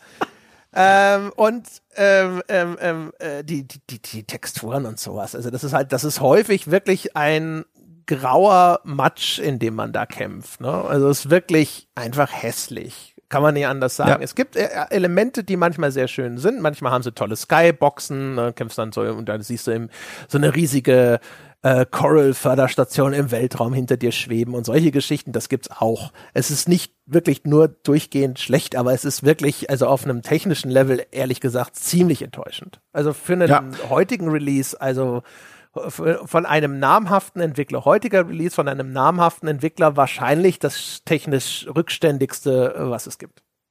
Ja, äh, habe ich nichts hinzuzufügen. Ich sehe es komplett exakt genauso. Nur eine Sache, die dann immer noch so eine Detailbeobachtung von mir ist, und das finde ich immer, das haut mir auch mal sehr raus. Diese vor allem so Städte, aber auch Industrieanlagen, in denen man sich bewegt, die sind gigantisch in ihren Dimensionen und sie sind aber in der Logik ihres Aufbaus gigantisch, weil man den Platz braucht und inszenieren will für diese Mech-Kämpfe. Und die kommen nicht aus einer gigantischen Bauweise heraus, wo ich sagen würde, alles klar, das war hier einfach so und jetzt sind wir hier gelandet und gucken uns das an, sondern das sind die Momente, in denen das Spiel so deutlich zu erkennen ist als Spielarena und nicht als, hier gab es mal eine Stadt, die hat eine Logik gehabt, keine Ahnung, die hat irgendwie funktioniert und wir kommen da jetzt hin und versuchen irgendwie einen Platz zu finden für unsere Kämpfe und all das. Nee, das sind wie die Straßen für unsere Mechs mit den Texturen einer Stadt oder einer Industrieanlage. Und das ist eine Detailbeobachtung, aber das ist was, das fällt mir mal ganz toll auf bei solcher Art Spiele. Und das fand ich auch, das ist schade. Und es wirkt geradezu lieblos. Auch wenn das jetzt nicht unbedingt die Prämisse bei der Entwicklung gewesen sein muss, um Gottes Willen. Aber der Effekt hat sowas von, ja, wir schmeißen einfach die Bauklötze da rein und gucken halt, dass sie halbwegs aussehen wie Stadt oder Industrie. Und das ist, das ist schade. Guckt ja. man nicht so gern hin. Genau. Also wie gesagt, man sieht, dass das halt einfach kein Budget gekriegt hat. Also es ist ja, ja zum Beispiel auch so, äh, diese Areale sehen immer erstmal wahnsinnig weitläufig aus und dann stößt du auf einmal an ein rotes Band, das diese Umgebung umzäunt und ja, eine unsichtbare ja. Wand. Und da steht dann halt einfach so, keine Ahnung, hier ist das Ende deines Einsatzgebiets oder was auch immer. Ne? Aber da, du läufst halt gegen einfach so eine virtuelle Markierung und eine unsichtbare Wand, da geht's nicht einfach nicht weiter. Äh, das ist auch irgendwie etwas, wo man, das, das kennt man inzwischen besser. Und äh, was ich auch enttäuschend fand, ist tatsächlich, in Dark Souls gibt es ja sogar eigentlich eine ganz coole Physik. Ne? Also wenn wir erinnern ja. uns, wie viel Freude man hat, alleine durch eine Vase zu rollen. Und die Physik hier ist einfach auch größtenteils total enttäuschend. Also du, du, du rennst mit deinem Mac, es gibt ein paar wenige, viel zu wenige zerstörbare Elemente. Und dann trampelst du zum Beispiel Autobahnschilder nieder. Äh, es gibt manchmal so kleine Tanks oder äh, auch solche Kistenstapel oder Wassertürme auf den Dächern von Häusern und solche Sachen und die kannst du mit dem Mac kaputt machen und die die sind aber nicht irgendwie ist keine coole Physik dabei, sondern so ein Straßenschild, das hüpft dann so komisch hoch und löst sich nach einer Sekunde auch schon auf. Und das ist halt einfach echt mies. Also, das ist halt auch ja. wirklich wie die Technik an der PlayStation 1 noch. Ja, aber einen schönen Moment haben dann die Zeitlupensequenzen, die den Sieg gegen einen gegnerischen Boss inszenieren. Äh, da wird dann wirklich der Moment des Abschusses in Zeitlupe eingefangen und dann sieht man auch wirklich verlangsamt, wie dieser Gegner da, wenn er zum Beispiel in der Luft war, zu Boden sinkt. Und ich weiß nicht, ob Zeitlupe einfach so ein Filter ist, der solche Dinge schön aussehen lässt, aber da, das waren immer schöne Momente, wenn man dann so sieht, okay, der Schwerpunkt von diesem Mac, keine Ahnung, der liegt am Bauch und dann zieht's auch den Bauch nach unten und die Arme, die fleddern so nach oben und, und folgen dem restlichen Körper. Und das, das sah immer toll aus, aber wie oft sieht man das? Und das ist jetzt auch nicht so, dass ich mir denke, ach ja, stimmt, deswegen spiele ich das, sondern das ist so, ah, okay, immerhin. Das ist halt Schön. der eine Teil, finde ich, wo es wirklich manchmal richtig geil sein kann. Also die ja. Waffeneffekte sind manchmal richtig geil riesig. Später im Spiel kriegt man zum Beispiel ja so Granatwerfer, die man insbesondere als Schulterwaffen montieren kann. Oder am Anfang hast du auch schon diese Raketenwerfer, den du dann die Arme beschrauben kannst. Und die haben so geil riesige Explosionen. Ähm, das sind auch echt teilweise richtig gut gemachte Effekte. Und dann kommt eben, wenn du am Schluss einen Mac final besiegt hast, diese Zeitlupe hinzu. Und das kann schon aussehen, also wie man das auch aus Anime und so kennt. Ne? Dein ja. Mac in Zeitlupe, so mit den Booster-Raketen nach, na, zieht nach rechts, straft so nach rechts rüber. Unter dir ist vielleicht sogar Wasser, das aufpeitscht. Und vor dir ist eine hochhaushohe Explosionswolke. Und das alles Geil. so in Zeitlupe. Und du weißt jetzt auch gerade, meistens hast du einen halbwegs schweren Kampf oder sogar einen richtig schweren Kampf gerade gewonnen. Und das ist ein geiler Moment. Also da ist es dann richtig ja. fett. Und in ein, zwei Bosskämpfen, Bosskampfspezifische Sonderangriffe, sage ich mal, die auch toll aussehen. Ich erinnere mich an einen, der hatte so eine Art Laserpeitsche, sage ich mal, die kreisförmig wirklich weite Kreise zieht, wahrscheinlich in dieser Welt kilometerweite Kreise. Wenn man dann so darüber schwebt, gerade noch nach oben springen konnte und jetzt in der Luft schwebt und das dann so von oben sieht, das sieht toll aus. Und der eine andere Effekt, den man häufiger sieht, wenn mal wieder während einer Mission aus der Ferne als kleineres Missionshighlight so große, ich sage einfach mal Raumschiffe, so Mutterschiffe, Raumschiffe angefahren kommen. Die spawnen nicht nur kleinere Gegner, die da wie so kleine Drohnen da regelmäßig rausfliegen, sondern die haben oft auch so äh, wie so Abtastlaser an Bord. Das sind so blaue Laserstrahlen, die aus der Ferne beginnen und dann wie so ausstreuen und bis zu dir reichen. Wie eben auch Laser ja, also ich bin jetzt kein Physiker bekanntermaßen, aber ja auch erstmal unendlich sind, äh, Fragezeichen, äh, greifen die aus einer lächerlich weiten Distanz bis zu dir und das sieht auch toll aus. Das sind die Momente, wo ich mir denke, oh, nicht nur hübsch, sondern auch so ein bisschen besonders. Das sind jetzt Waffen, die sehe ich auch nicht in jedem anderen Spiel. Ja, es gibt auch äh, so ein paar Endgegner, dieser erste richtig schwere Beltius zum Beispiel, oh ja. die erinnern so ein bisschen an Returnal, weil dann ihre Geschoss-Patterns, diese Muster, mit, ja. die sie mit den Geschossen in die, in die Luft zeichnen, haben dann eine eigene Ästhetik und das sieht dann alleine schon mhm. pompös aus, wenn der da seine Lightshow sozusagen abfeuert. Das ist dann cool. Es gibt äh, verschiedene Momente im Spiel, wo man so riesige Kampf Raumschiffe zerstört, so ein bisschen wie so Sternenzerstörer. Und äh, ja. das ist dann zum Beispiel auch geil, ne? Da zerschießt du einfach nur die Kommandobrücke und dann gehen die in riesigen Rauchwolken zu Boden und so. Und immer da, wo es diese Grandiosität äh, dieser, dieser Kämpfe von gigantischen Maschinen gegeneinander mit unglaublich zerstörerischen Waffen inszeniert, da äh, glänzt es dann. Gleichzeitig hatte ich beim ersten Boss dieser Art, also auch Begeisterung bei mir, aber dann hatte ich diesen ersten, dann hieß es, hier sind diese drei Schwachpunkte, zu denen bitte hin. Und weil dieses Schiff oder dieses, dieses laufende Schiff so gigantisch ist, ist es fast wie so ein Plattformer, dass man in den einzelnen Segmenten von, von Balkon zu Balkon springen muss, um überhaupt zu diesen Orten hinzugelangen. Und dann sind die so trapiert, dass man sich so langsam zum Kopf oder zum Nacken vielmehr so hinarbeitet. Und dann stand ich am Nacken und dann sah ich in so einer kleinen Markierung, oh, ich habe den ersten Punkt gar nicht mitgenommen und dann musste ich so ganz awkward, während um mich herum diese orchestrale Musik lief, musste ich dann mit meinen kleinen Boostern wieder so zurückdüsen und dann so und dann irgendwo kurz stehen bleiben, Booster wieder aufladen, wieder so hinboostern und diesen Schuss abgeben. Das war wieder, wieder ein bisschen komisch, aber das war mein Fehler. ja, aber das ist zum Beispiel auch, ne, das gibt, das ist so ein Boss, der ist so riesig, da hat es dann so Elemente von äh, Shadow of the Colossus zum Beispiel, ne, das ist halt so groß, dass das so ein kleiner Level in sich ist. Ne? Und ja. dann musst du da wirklich von Plattform zu Plattform fliegen und zwischendrin ein paar Geschütze, weg, äh, Geschütze wegballern und so. Und wenn das Ding dann aber zu Boden geht, ist das halt auch wirklich kolossal. Und das ist ja. dann cool. Ähm, und was jetzt, was jetzt halt wirklich so, zumindest für mich die Stärke des Spiels ist, ist halt natürlich dann das eigentliche Kampfgameplay, wo es echt eine ganze Weile gedauert hat, ehrlich, bis ich mich da halbwegs eingegroovt hatte. Und es ist irgendwie schon geil. Es gibt aber einen Pferdefuß.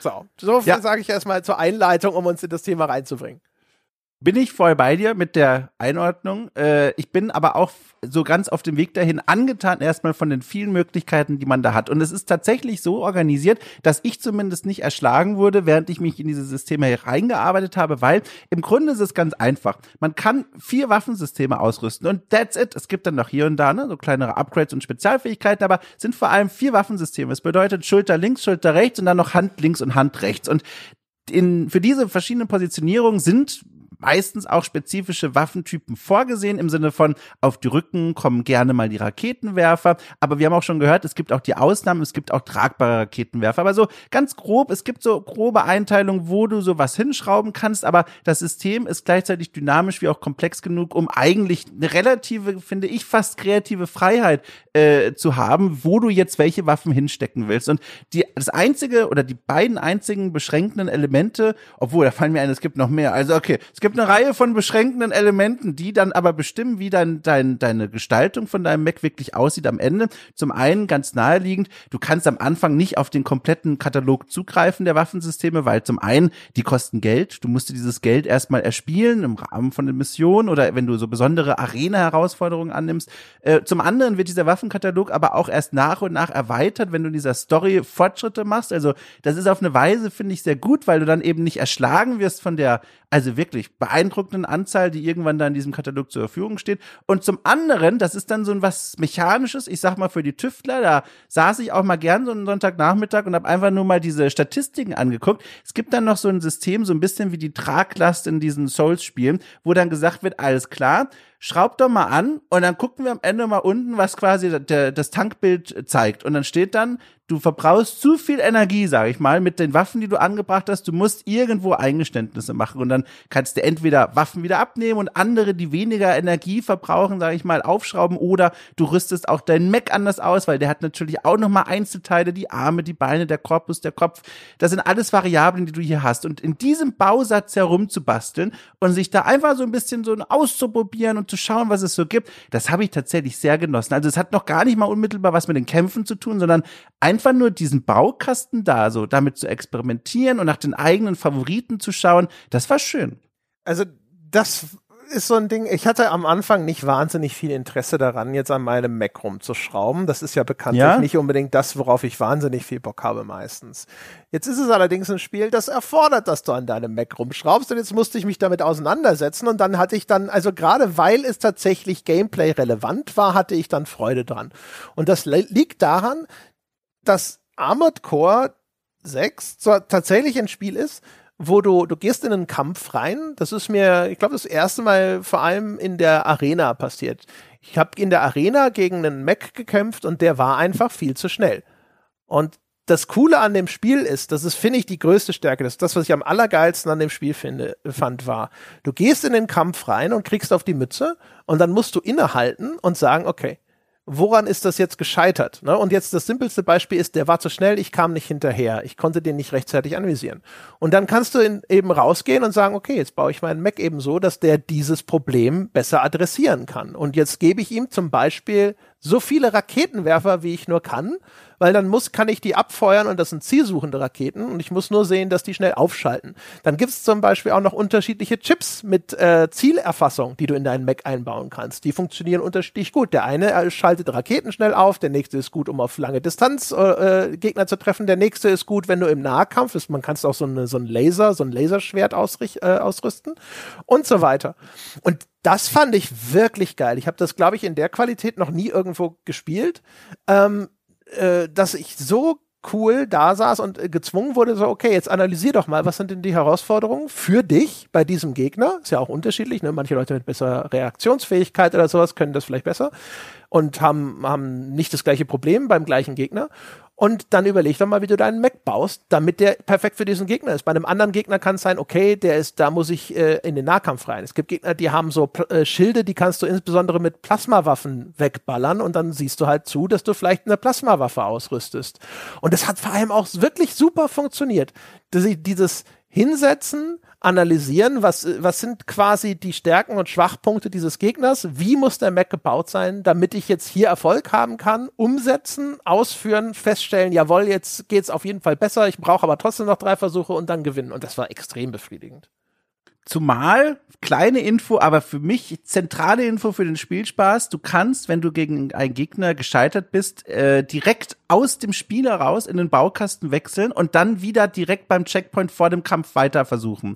Und das ist, finde ich, ganz essentiell, dass dieses ganze System auch Spaß macht, weil stell dir das mal vor, du kommst dahin, verlierst und musst die ganze Schnarchmission wieder spielen bis zu diesem Encounter, der ja oft am Ende einer solchen Mission ist und dann herausfinden, ah, war doch nicht der richtige Bausatz. Und dann nochmal, also das wäre ja furchtbar, aber so, um Gottes Willen, Gott sei Dank, du kannst direkt flüssig quasi in den Bausatz wechseln. Da ist nicht mal eine Ladezeit auf der, auf der Playstation. Ja, nur, also zwei Sachen. Erstens, du musst dann, wenn du gestorben bist, tatsächlich warten, bis der Game Over Bildschirm kommt. Weil normalerweise äh, ist es so, du drückst die Starttaste und ja. sagst einfach direkt vom Checkpoint neu starten. In dem Menü ist blöderweise dieses Baumenü nicht enthalten. Du musst dann ja. die quälenden, weiß ich nicht, fünf bis zehn Sekunden abwarten, bis das Spiel sagt, okay, du hast versagt, willst du nochmal bauen oder willst du es gleich nochmal probieren? Ähm, das ist das eine. Das andere ist, in der du kannst dort nur auf das zugreifen, was du schon gekauft hast. Das hat ja. dazu geführt, ich habe dann äh, an verschiedenen Stellen mit einem suboptimalen Equipment gespielt, weil ich die, die entsprechenden Bauteile, ich hatte schon das Gefühl so, okay, ich könnte jetzt dringend noch irgendwie einen zweiten Raketenwerfer gebrauchen. Die gibt es zum Beispiel in zwei Ausführungen, die Raketenwerfer. Einer, der schießt direkt straight nach vorne und die anderen schießen erstmal vertikal die Raketen in die Luft, die dann von oben auf den Gegner einprasseln. Und die letztgenannte Variante ist zum Beispiel dann super, wenn du in einem Areal kämpfst, wo ganz viele Hindernisse rumstehen. Und dann schießt du nämlich versehentlich in ein Haus und triffst den Gegner nicht. Während mit diesem Ding, das erst vertikal nach oben schießt in den Himmel und dann von oben auf den Gegner herabregnet, damit kannst du sehr gut solche Hindernisse umgehen. Und wenn du das dann aber nicht schon vorher gekauft hast, dann kommst du da nicht ran. Und das hat dazu geführt, dass ich dann im, an den Stellen wirklich immer, ich habe immer gedacht, ne, ich arbeite mich jetzt nicht nochmal zu dieser Scheiße vor, ja. weil das müsste ich machen. Ich müsste die Mission komplett abbrechen, dann kann ich einkaufen gehen und dann müsste ich nochmal aber zu dem Endgegner hinspielen. Und das habe ich nie gemacht, sondern habe ich gesagt, es ist mir egal, wir, wir machen das jetzt so. das war manchmal ja. sehr schmerzhaft, aber ich hatte so wenig Lust, das, den, den Level bis dahin zu wiederholen, dass ich es trotzdem gemacht habe. Ist das der Pferdefuß, den du schon angekündigt hast? Nee, der Pferdefuß ist tatsächlich nochmal ein, ein ganz anderer. Da oh, ja. dann wirklich kon konkret um die Bedienung des Spiels in den, in den äh, Kämpfen. Lass uns nochmal ganz kurz aber bei dessen Ausrüstungsteil bleiben. Der ist, der ist teilweise auch, finde ich, ähm, extrem unübersichtlich und schwer zu durchschauen. Und was man machen muss, ist dann wie auch schon in den Souls-Spielen die Start-Taste oder die Select-Taste oder was auch immer, wie diese Tasten heutzutage heißen, drücken. Dann kann man nämlich so einen Kontext-Tooltip aufrufen und dann kannst du dir erklären lassen, wie denn sowas funktioniert, wie zum Beispiel, was ich nicht wusste, die Kernkomponente. Also man kann ja, man kann auch den Core, diesen, diesen Brustteil des Macs, den kann man austauschen. Und ich habe immer erstmal geguckt, okay, der hat, bringt eine bestimmte Panzerung mit, das bedeutet natürlich Schadensresistenz. Dann bringt er ein bestimmtes Gewicht mit und je schwerer du deinen Mac machst, desto langsamer wird er, dann kann er nicht mehr so schnell boosten den, den Booster kannst du auch austauschen. Der Booster hat zum Beispiel dann wieder ein optimales Gewicht. Dann, nur wenn du innerhalb des optimalen Maximalgewichts bleibst, hat der Booster tatsächlich die Reaktionsgeschwindigkeit, die da angegeben ist, und ansonsten sinkt seine Leistungsfähigkeit, wenn du deinen Mac schwerer machst. Ne? Dann äh, die, die Beine, die du dran schraubst, bestimmen, wie viel Gewicht der insgesamt haben kann und lauter solche Sachen. Und dann gibt es zum Beispiel bei dieser Kern, bei dieser Brustkomponente, gibt es einen Multiplikator für die Energie, die dein, der Generator liefert. Und das, das habe ich zum Beispiel, ich habe gedacht, ich habe ein Bruststück ausgetauscht und auf einmal war mein Energy Level komplett gesunken. Und ich so, aber der verbraucht doch weniger Energie als der vorige. Wie kann denn das sein? Ja, weil er einen wenig niedrigeren Energiemultiplikator hatte. Und das sind, also, da gibt's echt viele Systeme, durch die, durch die man erstmal durchsteigen muss. Und es gibt auch äh, vieles, wenn du nur schaust, das Spiel markiert dir, wenn Werte besser werden, werden die blau und wenn sie schlechter werden, werden die rot. Wenn du nur danach gehst, oh, das ist offensichtlich ein bisschen besser in der und der äh, äh, äh, äh, Metrik, ähm, dann baust du dir auch viel Scheiß zusammen, weil du musst dann sehr genau hinschauen, so, was ist denn da um wie viel besser geworden? Das bringt dir nämlich, finde ich zum Beispiel, ganz häufig überhaupt nichts, wenn du irgendwelche äh, Kopf- oder Armteile oder sowas für ihre Panzerung austauscht, dann hast du irgendwie, wenn du das dann umrechnest, nämlich dann steigt dein AP Armor Points Wert irgendwie von 10.000 auf 10.100 oder irgend so eine Scheiße, wo du dann denkst so, ja, okay, ich habe jetzt hier irgendwie äh, 0,1% Zuwachs er erzielt, das ist Quatsch. Du musst gucken, wo macht's denn wirklich einen erheblichen Unterschied äh, und das sind dann häufig gar nicht so viele. Das System ist sehr darauf ausgelegt, dass das alles so ein Pro-Kontra-Ding ist, wo es nur darum geht, zu gucken, was will ich in der aktuellen Situation denn wirklich erreichen. die, die Bauteile, die wirklich universell besser sind, gibt es nach den ersten zwei Stunden nicht mehr eigentlich. Es ist ein System, es ist komplex und macht es Menschen wie mir sehr schwer, die vor allem nach Ästhetik und Coolness gehen. Aber es macht es nicht unmöglich. Das wollte ich auch mal sagen. Ich habe nämlich mit großer Freude festgestellt, das ist wirklich, was da ich mich richtig doll gefreut, einer der schönsten Momente wahrscheinlich, als ich festgestellt habe, okay, du kannst die Macs auch wirklich in ihrem Aussehen maßgeblich verändern. Vor allem bei den Beinen. Es geht nicht nur, ne, verschiedene Beine dran zu schrauben, die mal ein bisschen schmächtiger, mal ein bisschen dicker sind, ne, sondern es gibt auch Spinnenbeine und es gibt einen der wird vom Spiel so komisch in dem Beschreibungstext nahegebracht mit dem Rollstuhlbein.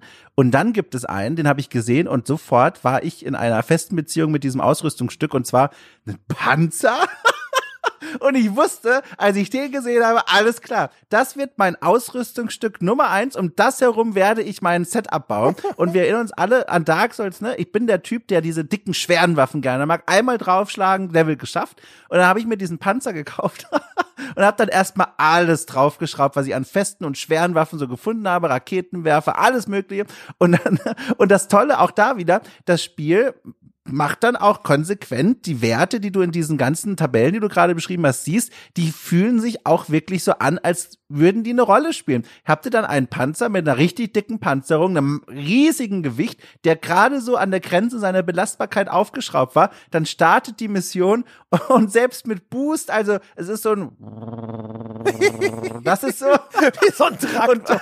ja, genau. Und wenn ich einen Sprung machen wollte, war es so ein so war das etwa. Und komplett anderes Spielgefühl. Du musst anders um dieses Bild herum, um, um diesen Aufsatz herumspielen. Und zum einen habe ich dann das ganz schnell wieder abgeschraubt, weil ich gemerkt habe, okay, so funktioniert es wirklich nicht. Aber dass das Spiel nicht sagt, okay, das ist eine doofe Idee oder lass das doch mal oder äh, lieber gar nicht möglich, du kannst das machen. Und das habe ich sehr genossen. Das fand ich ganz toll. Auf der anderen Seite auch so ein eigentlich ein Detail, aber etwas, was, was ich immer ganz toll finde und das hier leider ein bisschen äh, ein bisschen unterentwickeltes ist die Verschiedenheit der Aufsätze, die sich orientiert an ihren Produktionsfirmen. Habe ich natürlich jetzt maximal kompliziert gesagt. Was ich meine ist, es gibt in dieser Welt offenbar verschiedene Waffen- und Aufsatzhersteller, die die Systeme da bauen und die man dann sich zusammenschrauben kann. Und die Optik dieser Aufsätze, die ist in Teilen zwar schon ein wenig unterschiedlich, also es gibt dann vor allem besonders gut zu erkennen, einen Hersteller oder eine Herstellungstradition, die geht zurück, wie der Beschreibungstext dann sagt, auf die allerersten Macs und die sehen noch sehr klobig aus und ne, so ein bisschen wie die Spielzeugroboter, die ich in meiner Kindheit noch hatte aus Plastik. Alles bisschen klobig und nicht so cool, aber irgendwie Retro-Charme und die stehen dann zum Beispiel in einem krassen Kontrast zu einem Hersteller, der fast schon so insektoide Aufsätze herstellt und auch viel so Laserwaffen und so ein Kram. Aber das war's. Das ist so die optische Bandbreite und dann musste ich, es ist ein bisschen unfairer Vergleich, weil das Spiel damals einen Schwerpunkt eben auf genau das gelegt hat. Ich musste denken an Borderlands damals, vor vielen, vielen Jahren, dieses Spiel mit den vielen, vielen Waffen und vor allem den vielen Waffenherstellern, wo du sofort gesehen hast, okay, das ist von diesem Hersteller und das ist von jenem Hersteller. Und das ist etwas, was für mich ganz viel drauf gibt aufs Worldbuilding. Aber an der Stelle waren wir schon mal. Das ist dem Spiel nicht so wichtig. Oder sagen wir mal, es ist kein so ausgeprägter Faktor. Das fand ich ein bisschen schade. Fürs Funktionieren ist das egal. Aber fürs Gefühl ist es ein bisschen unterwältigend. Ging es dir eigentlich auch so? Ich fand den Umgang mit diesen Panzerkettenuntersatz teilweise super schwierig, weil wenn man den benutzt und wenn man dann springt und währenddessen äh, das, äh, den Analogstick bewegt, dann drehen sich diese Panzerketten, die richten sich aus, unabhängig vom Oberkörper deines Macs. Und das ja. kann dann passieren, du landest und auf einmal fährt ihr dir nach rechts weiter, obwohl du eigentlich nach geradeaus wolltest. Das passiert dir mit den Beinen nicht, weil die quasi umdirektional immer in die Richtung laufen können, wo du willst. Ähm, um, aber der, der Panzer, der fährt halt in die Richtung, in die diese Ketten weisen. Und das hat das, ich habe das zum ersten Mal ausgerechnet in einem Level ausprobiert. Es gibt so Level, da muss man äh, wirklich so fast, naja, Jump'n'Run-Passage ist schon ein sehr großes Wort, ne? man muss so von einer schmalen Brücke, die in Wirklichkeit eine richtige Autobahn ist, zur nächsten springen. Und da bin ich dann ständig runtergefallen und solche Geschichten und habe gedacht, oh mein Gott, das ist ja un unerträglich. Ich habe die dann immer nur noch hinterher benutzt, ähm, wenn irgendwie ein Bossfight danach verlangt hat, dass ich das ja. Gefühl hatte, okay, äh, ich glaube, bei dem ist es am besten, richtig viel Armor Points, richtig viel Panzerung, halt einfach den zu tanken, sozusagen, im wahrsten Sinne des Wortes. Äh, und das ist dann auch in, in Arenen, wo ich nur runterfallen konnte. Ja, also das Problem habe ich festgestellt, deswegen bin ich damit gar nicht gehüpft. Ich war dann dieser fahrende Panzer und da kommt man nicht weit in dem Spiel. Bei manchen Missionen, in Bosskämpfen funktioniert das gut, aber sonst nee. Aber das ist eben das, was ich meinte. Es ist so schön, das hat Konsequenz, es fühlt sich dann auch wirklich nach dem an, was man da aufgebaut hat. Und dann würde ich vielleicht an der Stelle, weil das gerade dazu so schön passt, meinen Pferdefuß mit diesem System nennen und dann können wir zu deinem kommen, weil der passt ja dazu, weil der ist eher inhaltlicher Natur, sage ich mal, während deiner sich ja mehr auf diese Bedienbarkeiten, die Steuerung und all das bezieht. Und zwar auch wieder so ein Ding. Ich kann mir vorstellen, 50 Prozent der Hörerinnen und Hörer, die werden jetzt sich denken, okay, kann ich nicht nachvollziehen, ist mir egal, aber es gibt da ja auch die Leute, die können das nachvollziehen. Und zwar folgendes. Ich habe ja schon gesagt, das Spiel gibt sich nicht so viel Mühe, einen in eine Welt hineinzuholen, die man versteht und wo es eine emotionale Befangenheit gibt und wo man sich abgeholt fühlt. Ein Zugangstürchen zu genau diesen Gefühlslagen ist für mich dann immer noch gewesen in der Vergangenheit und bei ich sag mal in großen Kreisen dem Rollenspiel an sich, die Bewaffnung. Das Zeug, was ich mir in die Hand drücke. Also es gibt so viele Rollenspiele von Fallout bis tatsächlich auch Dark Souls, wo meine Beziehung zu meiner Waffe eine ganz wichtige war, um mich in diese Welt hineinzufühlen oder zumindest in die Erlebniswelt meines Charakters. Also, wenn ich in einem Dark Souls mit der Keule plus drei rumgelaufen bin, zumal das ja auch ein Spiel ist, was unterstützt, diese eine Waffe früh zu finden, sich dann drauf zu committen, dann war das ein ganz fester Teil meines Charakters. Nicht nur meiner Spielwelt, sondern auch der Art und Weise, wie ich den Herausforderungen in dieser Welt begegnet bin. Das war für mich ein Teil sozusagen des Rollenspiel Editors. Es war für mich klar, ich werde die Keule nehmen, sobald es die Möglichkeit gibt. Ich werde den Turm, oh, Entschuldigung, das Turmschild nehmen, sobald es das gibt. Das ist meine Art und Weise, wie ich jetzt dieser, diesem Spiel begegnen werde. Das ist mein Spielstil und auch so ein bisschen mein Mindset, dem ich begegne. Und das ist so eine Art von Rollenspiel auf so einer Metaebene, die ist für Menschen wie mich sehr wichtig, um in so eine Welt hineinzukommen und auch das Gefühl zu haben, ich, ich ne, bin hier so ein bisschen immersiv drin. Und Armored Core aber macht ja zum Kernprinzip seiner Spielerfahrung, dass du je nach Entscheidung dein komplettes Setup und im Grunde ja deine Figur so umbaust, dass sie wie bei einem Rätselspiel auf die gefragte Herausforderung passt. Und das war für mich, hatte diesen Effekt von, okay, es ist cool, kreativ da so sich ein Ding zusammenzubasteln, ne, Panzer und so weiter, aber gleichzeitig entstand so und das war dann der letzte, ich sag mal, Grabnagel für mich, entstand für mich dann gar keine Möglichkeit mehr, irgendeine Art von Bindung zu meiner Spielfigur aufzubauen, weil die gibt's ja de facto nicht. Also die Spielfigur, die ich da wirklich spiele, offenbar der verlängerte Arm einer Biomasse, die irgendwo da in einem Kämmerchen liegt, die verändert sich ja je nach Herausforderung, sinnvoller und notwendigerweise, aber verhindert damit auch, dass sie wirklich von mir stringent als ein Charakter wahrgenommen wird, weil sie ist ja im Grunde eigentlich nur ein Puzzlestück, das je nach Öffnung äh, sich anders aussehen muss, um auf diese Öffnung draufzupassen. Und das war was, was ich bei mir gemerkt habe, so in einem Teil des Gehirns, der sich sagte, Mensch, mir ist es erst recht jetzt egal, was in dieser Welt passiert. Ich finde spannend, wie manche Dinge passieren. Die Kämpfe machen Spaß in vielen Teilen, aber das war für mich so aus dem System heraus ein ganz großer Grund nochmal, wo ich gemerkt habe, ich komme emotional einfach nicht rein. Ich, ich, ich spiele hier ein Puzzlestück und keine Figur. Das ist für mich ein Problem gewesen. Weniger ein Problem im Sinne von Mensch, da hast du als Spiel aber versagt, sondern mehr so ein, da passen meine Ansprüche oder mein Wunsch an so ein Spiel nicht zusammen mit dem, was mir das Spiel gegeben hat. Das, das wollte ich hier mal erzählen. Wobei mit der einen Ausnahme, dass man ja, ja auch das Design seines Macs gestalten kann. Also man kann Farbschemata verändern und man kann hinterher verschiedene, so, man sagt das heutzutage ja Denglisch Decals, ne? Also wie so Aufkleber von Emblemen und ähnlichem, auch geometrischen Formen auf seinem Mac anbringen. Und die kann man wiederum frei modifizieren. Und wir haben ja beide das gleiche getan im, um, im, im, im Abstand von fünf Stunden oder sowas ähm, äh, und ich bilde mir natürlich ein, du hast es bei mir gesehen, hast du gedacht, das ist ja die beste Idee, die der André hatte, mache ich sofort auch. Wir haben nämlich unsere Podcast-Logos gebaut. Und das heißt, ich habe meine Mac dann mit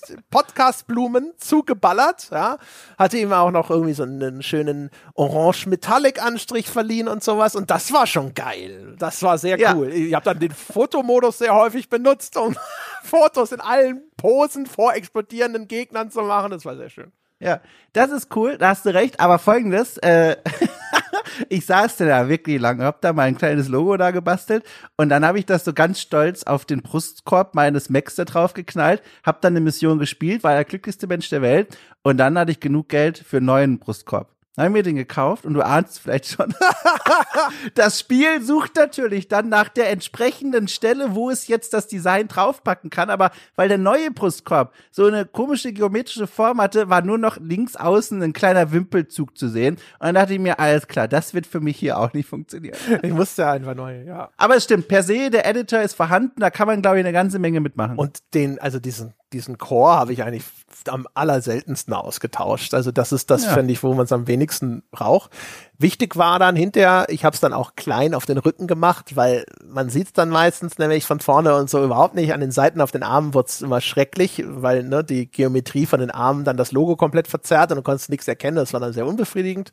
Was schade ist übrigens, der Fotomodus hat mir echt viel Spaß gemacht, weil es halt, da, wie gesagt, diese Szenen dieses Mac-Kampfes, die sind manchmal richtig geil und das im Fotomodus einzufangen hat echt Spaß gemacht. Und der ist leider äh, super beschränkt, wie weit du die Kamera von deiner Spielfigur entfernen kannst. Ich wollte ganz häufig einfach noch ein bisschen weiter mit der Kamera weg oder noch weiter nach rechts oder nach links und das lässt er nicht zu. Der hat so ein Umfeld vielleicht von zehn Metern um deine Spielfigur herum und mehr lässt er dich leider nicht, äh, lässt, lässt er dich, lässt dir keine Freiheit, diese Kamera zu positionieren. Ja, das stimmt. Äh, das habe ich auch nicht verstanden. Das ist ja gerade für so ein Spiel auch, das war eine richtige Einschränkung, ja. Ja, und das war halt äh, ansonsten, also ich hatte echt, äh, dann hinterher war ich echt sehr glücklich, einfach da mit meinem, mit meinem selbstdesignten Mac durch die Gegend zu eiern.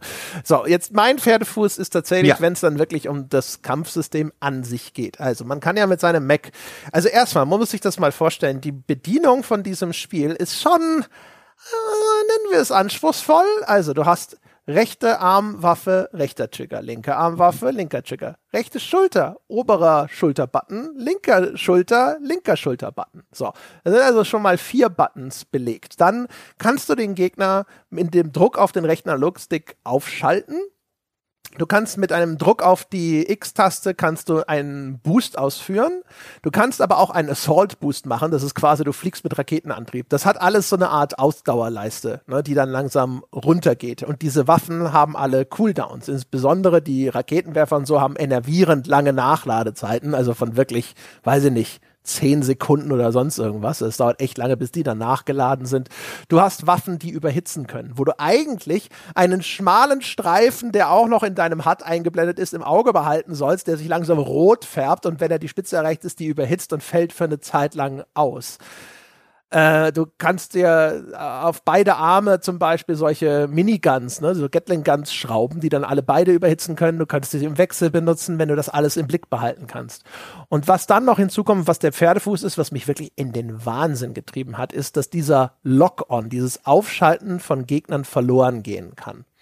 Und das heißt also, du hast dann Gegner, die sind zum Beispiel blitzschnelle Max und dann wischt der auf einmal links an dir vorbei, der ist irgendwo hinter dir und dann wirbelst du herum, dann ist der auf einmal schon ganz woanders. Du sollst diese jetzt kleiner gewordene Spielfigur irgendwo in der Umgebung wieder aus, ausfindig machen, musst den wieder irgendwie zentrieren, bis deine Waffensysteme wieder aufschalten.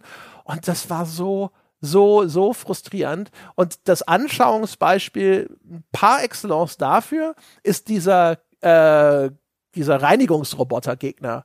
Äh, der, erinnerst du dich noch? Der große Cleaner, der hat so zwei glühende Reinigungsarme. Ah ja, Reinigung, und, jetzt verstehe ich das. Weißt du, so, so mit denen schrubbt er quasi, glaube ich, irgendwelche industriellen Rohre. Sieht eigentlich aus, als ob er damit Tunnel bohren würde. Und der Gegner ist sowieso ein Arschloch vor dem Herrn gewesen, weil der hat äh, zwischen diesen beiden Armen, mit denen schlägt er so oder macht so eine, so eine Bewegung, als würde er so klatschen, dann kommen die beiden Arme so zusammen und du wirst dazwischen so zusammenmatscht. Und der hat in der Mitte so eine rot leuchtende Luke. Die schreit eigentlich, ich bin der Hardpoint, ich bin die, das Ding, wo du drauf schießen musst, das ist die Schwachstelle. Ist er aber nicht. Also, du musst hochfliegen mit deinem Mac, was du ja übrigens auch noch machen kannst. Einmal, einmal A drücken zum äh, Springen und gedrückt halten und fliegen. Wenn du der vierbeinige Mac bist, kannst du nochmal A drücken, um ihn in so einen Schwebemodus zu versetzen. Und ähm, das wusste ich damals noch nicht, das wäre sehr nützlich gewesen. Das heißt, du musst jetzt über ihn drüber fliegen und dann über ihm in seinen Schornstein rein schießen. Oh, das, und, und dabei dabei kann dann aber ständig quasi diese Zielerfassung verrutschen.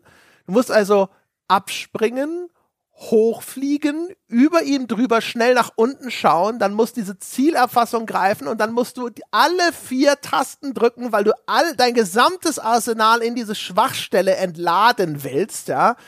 Ähm, und das war, das war so beschissen.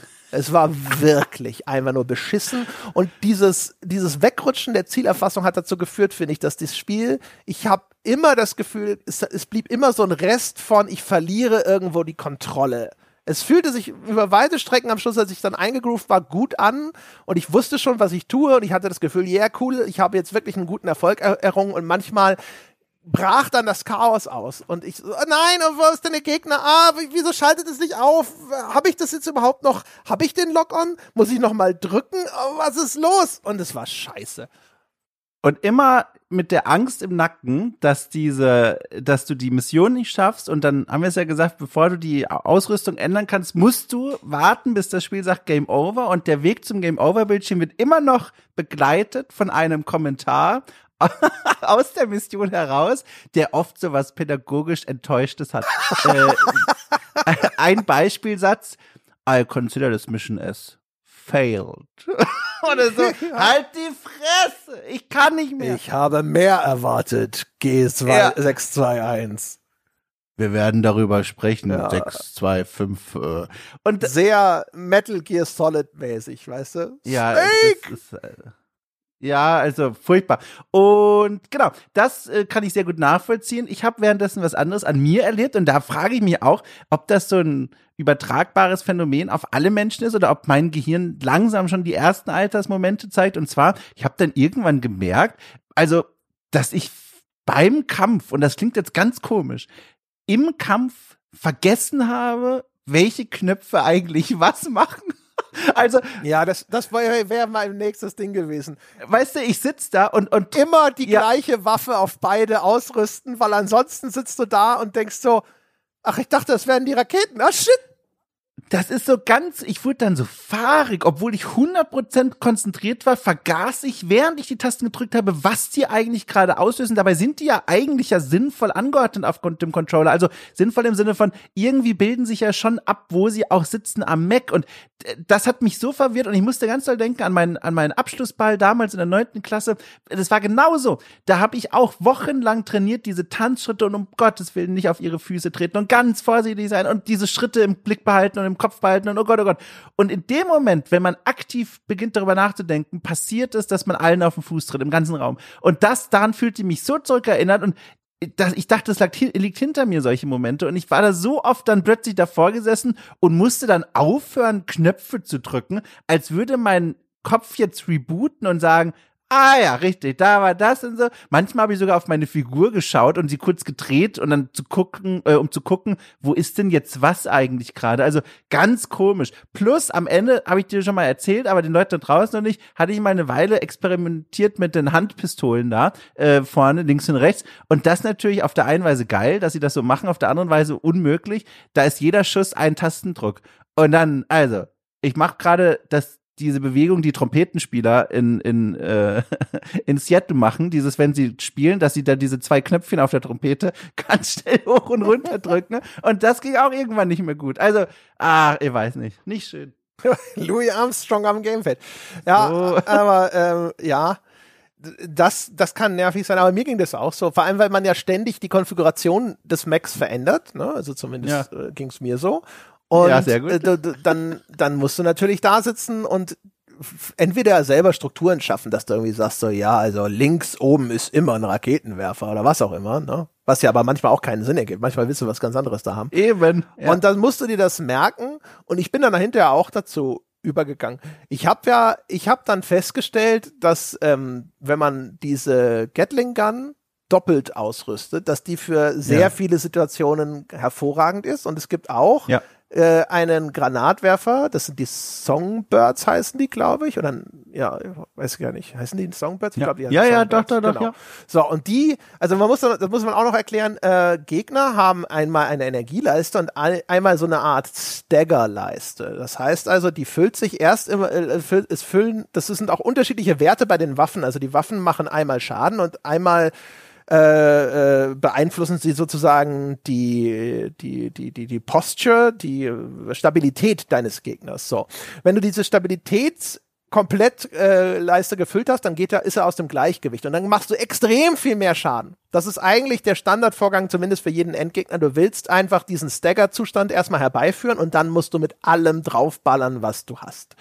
Und ähm, äh, das wiederum äh, lässt sich mit diesen Songbirds hervorragend herbeiführen für die allermeisten Gegner. Die machen enorm viel Schaden, die haben auch einen riesen Explosionsgradius, die sehen auch geil aus, eine von diesen Waffen, die so diese gigantischen Explosionen hervorruft. So, das hatte ich also alles zusammengebaut. Ich habe dann jetzt, Dom, im Nachgang habe ich herausgefunden, dass das Internet, ja, meine, meine Glanzleistung, ja, meinen äh, in einem, einem, einem Anfall von fiebriger, äh, brillanter Ingenieurskunst entwickelte Vierbein-Doppel-Songbird Doppel-Minigun-Konstruktion als Cheese-Bild bezeichnet. Das ist ja mal naja. eine absolute Unverschämtheit. Als ob das jetzt so ein Ding wäre, wo sich das Spiel auf einmal automatisch löst oder sowas.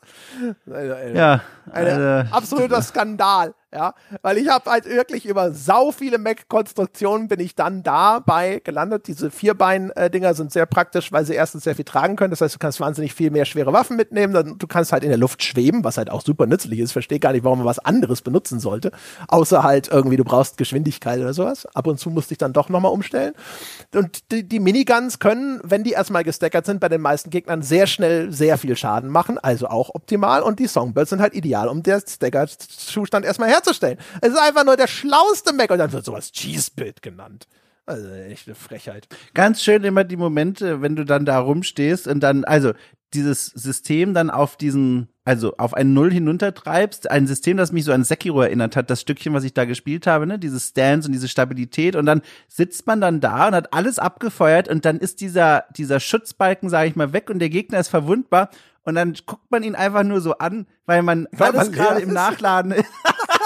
nix ist verfügbar und dann steht man einfach da, da wie Wally da, wenn ich da in meinem Panzer sitze und guckt ihn nur so an und sagt so, okay, Moment, what? Und dann ist das Fenster auch schon wieder vorbei. Aber auf der anderen Seite ist es auch immer ganz cool, weil man dann schon so ein Gefühl dafür entwickelt, okay, es reicht eben nicht, einfach immer alle Tasten zu drücken, wenn sie verfügbar sind, sondern es, man muss einen Rhythmus finden und entwickeln äh, oder eben cheesen, so wie du es gemacht hast. Das sind zwei Möglichkeiten zum Sieg. Das ist nicht, äh, Sogar unter dem Story-Trailer steht dein Loadout als Empfehlung. Also hast du das gesehen? Im dritt nee. hochgewertetsten Kommentar okay. schreibt jemand, kauf dir die Songbirds. Aber ich habe das schon, ich habe das schon an genug anderen Stellen dann hinterher gesehen. Also ja. Äh, was auch daran liegt, dass ich, ich habe jetzt, äh, also ich habe es so gut wie durch, aber nicht durch. Also ich bin jetzt quasi beim wirklich finalen, finalen Boss des Spiels und das hat einfach zeitlich jetzt nicht mehr hingehauen, den noch wegzuballern. Und da habe ich dann jetzt irgendwie gedacht, damit ich es noch vorher äh, erledigen kann, habe ich gedacht, okay, jetzt, jetzt googelst du mal, was sagt denn das Internet? Und das Internet sagt, ja, mach das, was du schon machst im Grunde genommen. also die, die, die Empfehlung war schon eigentlich grob das, was ich, was ich tat. Ich bin nur noch nicht gut genug gewesen, ganz offensichtlich, ja. weil das, das letzte Viech ist halt echt ganz schön, ganz schön fies. Also vor allem halt auch so in der zweiten Phase und lalala. Egal. Da können wir jetzt gleich zu kommen, weil äh, das ist ja die große Herausforderung des Spiels. Ne? Das Spiel ist eine ganz ulkige Mischung, finde ich, von den, äh, von den Höhen und Tiefen, die es dir präsentiert. Also diese Achterbahn hat äh, sehr tiefe Täler dann aber zwischendrin äh, super einfach. Also das Spiel ist irgendwie so pissleicht, pissleicht und dann kommt irgendwie so ein Boss auf einmal um die Ecke und dann ist auf einmal so, okay, und jetzt? Also du stehst ja. dann wirklich erstmal vor dem Berg. Gerade am Anfang, also als ich dann noch nicht gelernt hatte, okay, du musst schauen, was sind denn hier die, die äh, konkreten Schwierigkeiten, wie kannst du deinen Mac optimieren? Das hat ja ein bisschen gedauert, bis ich das richtig verstanden hatte, wie dieses Spiel funktioniert. Und gerade am Anfang, wo ich noch gedacht habe, so, das ist halt From Software, die sagen halt, git good gerade zu mir. Ähm, da habe ich mich dann halt einfach mit der existierenden Konfiguration weiter abgequält, bis es dann irgendwann geklappt hat. Und also das kann schon echt teilweise bockig schwer sein. Gerade wenn du einfach noch nicht richtig konfiguriert bist und noch nicht richtig verstanden hast, wie das ist. Weil da kommen halt wirklich diese Viecher, die super schnell sind und dann sausen die um dich rum und du hast keine Ahnung, wie du die jemals treffen sollst oder die Staggerleiste füllt sich überhaupt nicht oder äh, die, die nehmen alle ganz wenig Schaden und und und. Es gibt ja ganz viele unterschiedliche Situationen, in denen du dich da da befinden kannst. Und da war, ich weiß nicht, wie es dir ging. Es gab ein, zwei, wo ich echt davor saß und dann so die ersten drei, vier Versuche ge gesagt habe, ich habe keine Ahnung, wie das hier funktionieren soll. Ja, also die Erfahrung habe ich komplett auch so gemacht und das ist übrigens eine Erfahrung, die äh, bezieht sich auch auf die Missionsdesigns selbst. Du hast schon angerissen, es gibt welche, die sind lächerlich einfach. Da denke ich auch gerne an Missionen zurück wie äh, 61, geh da runter und geh zu den drei Ruinen von irgendwelchen alten Robotern und drück auf Dreieck und hol dir die Daten, die da verborgen sind. Aber lass dich nicht erwischen. Aber es ist egal, ob du dich erwischen lässt, weil da sind nur so schwache Gegner, die kratzen nicht mal in deinem Außenlack und dann gehst du zu diesen drei Punkten, drückst auf Dreieck und dann äh, kriegst du eine Notepad-Information, die drückst du weg, weil du dir das eh nicht mehr durchliest zu dem Zeitpunkt und dann ist die Mission vorbei. Und dem gegenüber steht eine Mission wie, die habe ich mir hier extra aufgeschrieben, weil das ein Verbot ist. Es ist ein Verbrechen. Man sollte dafür eigentlich schon irgendeine Justizabteilung auf die losschicken. Und zwar, da heißt es dann, durchquere ein Areal und werde aber dabei nicht entdeckt. Weil wenn du entdeckt wirst, hast du ein zwei Sekunden Zeitfenster, um deinen Entdecker kaputt zu hauen. Und wenn das nicht klappt, André, bist du Game Over. Ja, und die Max Stealth Mission, da musste ich auch lachen.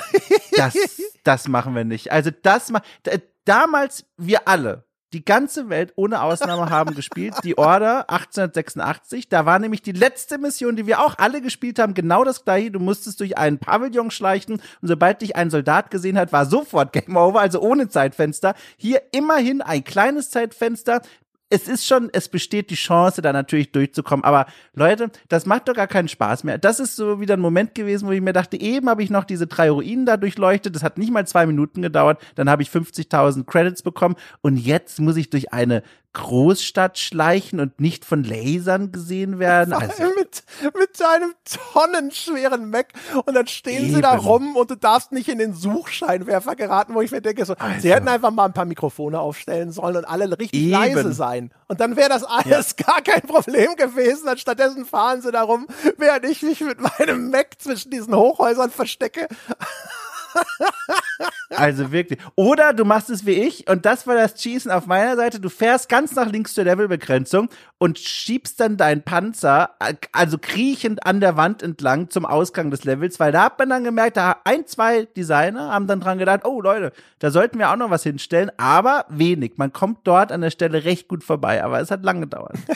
ja, aber ich dachte eigentlich auch, ich kann mich sogar noch erinnern, dass äh, damals die Nationen der Welt zusammengekommen sind. Ja. Und sogar ja, ja. Amerika und Russland schauten sich versöhnlich in die Augen und sagten, ja, das müssen wir verbieten. Ja. Diese Art von Stealth-Mission zwischendrin, niemand braucht das. Es ist auch einfach nicht gut für die Welt. Ich würde gern mal Leute kennenlernen. Also frage mich, ob ich jemanden in meinem Bekanntenkreis habe, die vor sowas dann sitzen und dann so, ne, die Fenster abdunkeln, Türen zu machen, Handy in Flugmodus, damit es niemand mitbekommt und dann jubelnd davor sitzen und sagen, Mensch, ist richtig geil. Guck mal, richtig Bock drauf. Ich kann es mir nicht vorstellen. Ich weiß es nicht. Gebt euch zu erkennen. Ja, ich rechne damit, dass jetzt äh, gerade irgendwo schuldbewusst vielleicht äh, ein, der Podcast ausgemacht wird. Vielleicht wird auch schnell das die SIM-Card aus dem Handy genommen und zerbrochen oder in die Mikrowelle gesteckt, weil man das im Fernsehen so gesehen hat, damit man nicht geortet werden kann. Ja, das ist die einzige richtige Reaktion darauf. Übrigens, kurzer Zwischenstand. Die Leute werden sich ja schon gefragt haben, der, einer der Gründe wahrscheinlich diesen Podcast so lange auch zu hören. Äh, der Winterkräutertee, ganz vorzüglich. Ich habe jetzt mittlerweile schon zwei Tassen getrunken.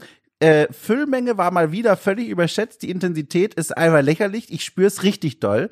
Ähm, aber es ist sehr, sehr lecker. Wollte ich an der Stelle sagen, damit die Leute zufrieden sind, die dafür hergekommen nice. sind. Also ballert richtig durch. Wie sieht's aus? Äh, sehr harntreibend? Wird's schon anstrengend oder ist es ein guter Podcast? Das, äh, was ich dir zwischen den Zeilen auch damit sagen wollte. Also ich werde nicht sauer.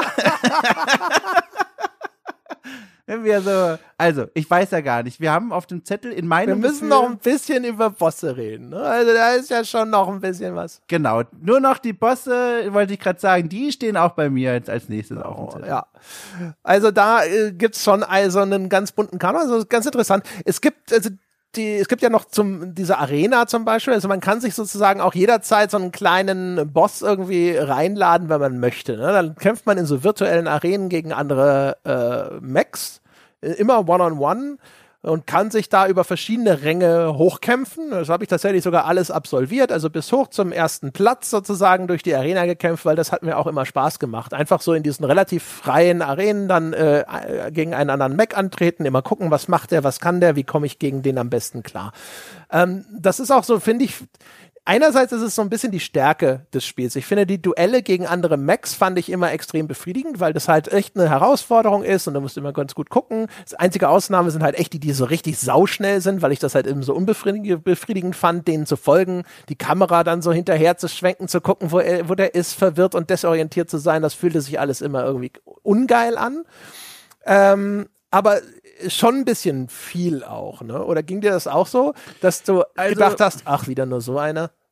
Ich muss sagen, diese Arena-Kämpfe gehörten für mich zum Highlight und wird wahrscheinlich jetzt auch in Zukunft der Grund sein, warum ich das Spiel überhaupt noch spiele, weil es das kondensiert auf das, warum ich das Spiel eigentlich dann in den liebsten Momenten auch gern gespielt habe, nämlich wegen der Kämpfe, wegen diesem One-on-One, -on -One, nicht wegen dieser doofen Mission und der Geschichte, die ich eh nicht verstanden habe, drumherum. Da muss ich allerdings auch wieder sagen, ganz seltsam, wer da eigentlich gegen uns antritt. Also man hat sich dann die Mühe gemacht, für jeden dieser Gegner in dieser Arena, von denen es eine Reihe gibt, die sind dann kategorisiert in unterschiedlichen Schwierigkeitsgruppen und dann steigt man da wie bei so einer Bundesliga, ne? Ich alter Fußballfan, mir fällt natürlich der Vergleich nur ein. Logisch. Ähm, man, man spielt sich dann, ne, St. Pauli vorwärts, äh, man spielt sich dann natürlich da so durch und dann haben diese Gegner aber völlig unnötigerweise eigentlich nochmal richtig langen Beschreibungstext, wer das eigentlich ist und warum die da jetzt eigentlich sind. Und dann sind da auch ganz unterschiedliche Biografien, teilweise auch, wo ich mir denken würde, ach, ich sehe hier ein paar Grundkonflikte angelegt, würde ja auch ein Buch drüber lesen. Also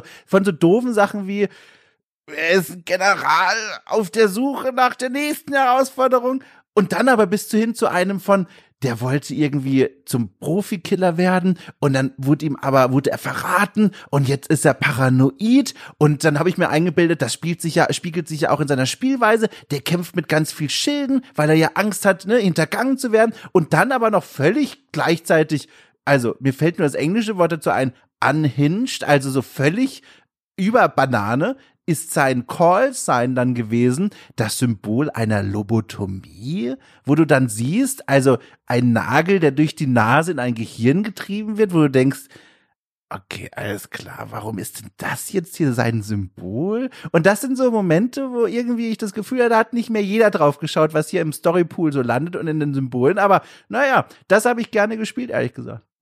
Das ist eine Lobotomie, ein Nagel durch die Nase. Ist das nicht noch, doch noch mal leicht, aber egal. Na, ja. aber äh, Stahlnadel durch die Nase ins Hirn. Geht das durch die Nase? Ist, wurscht.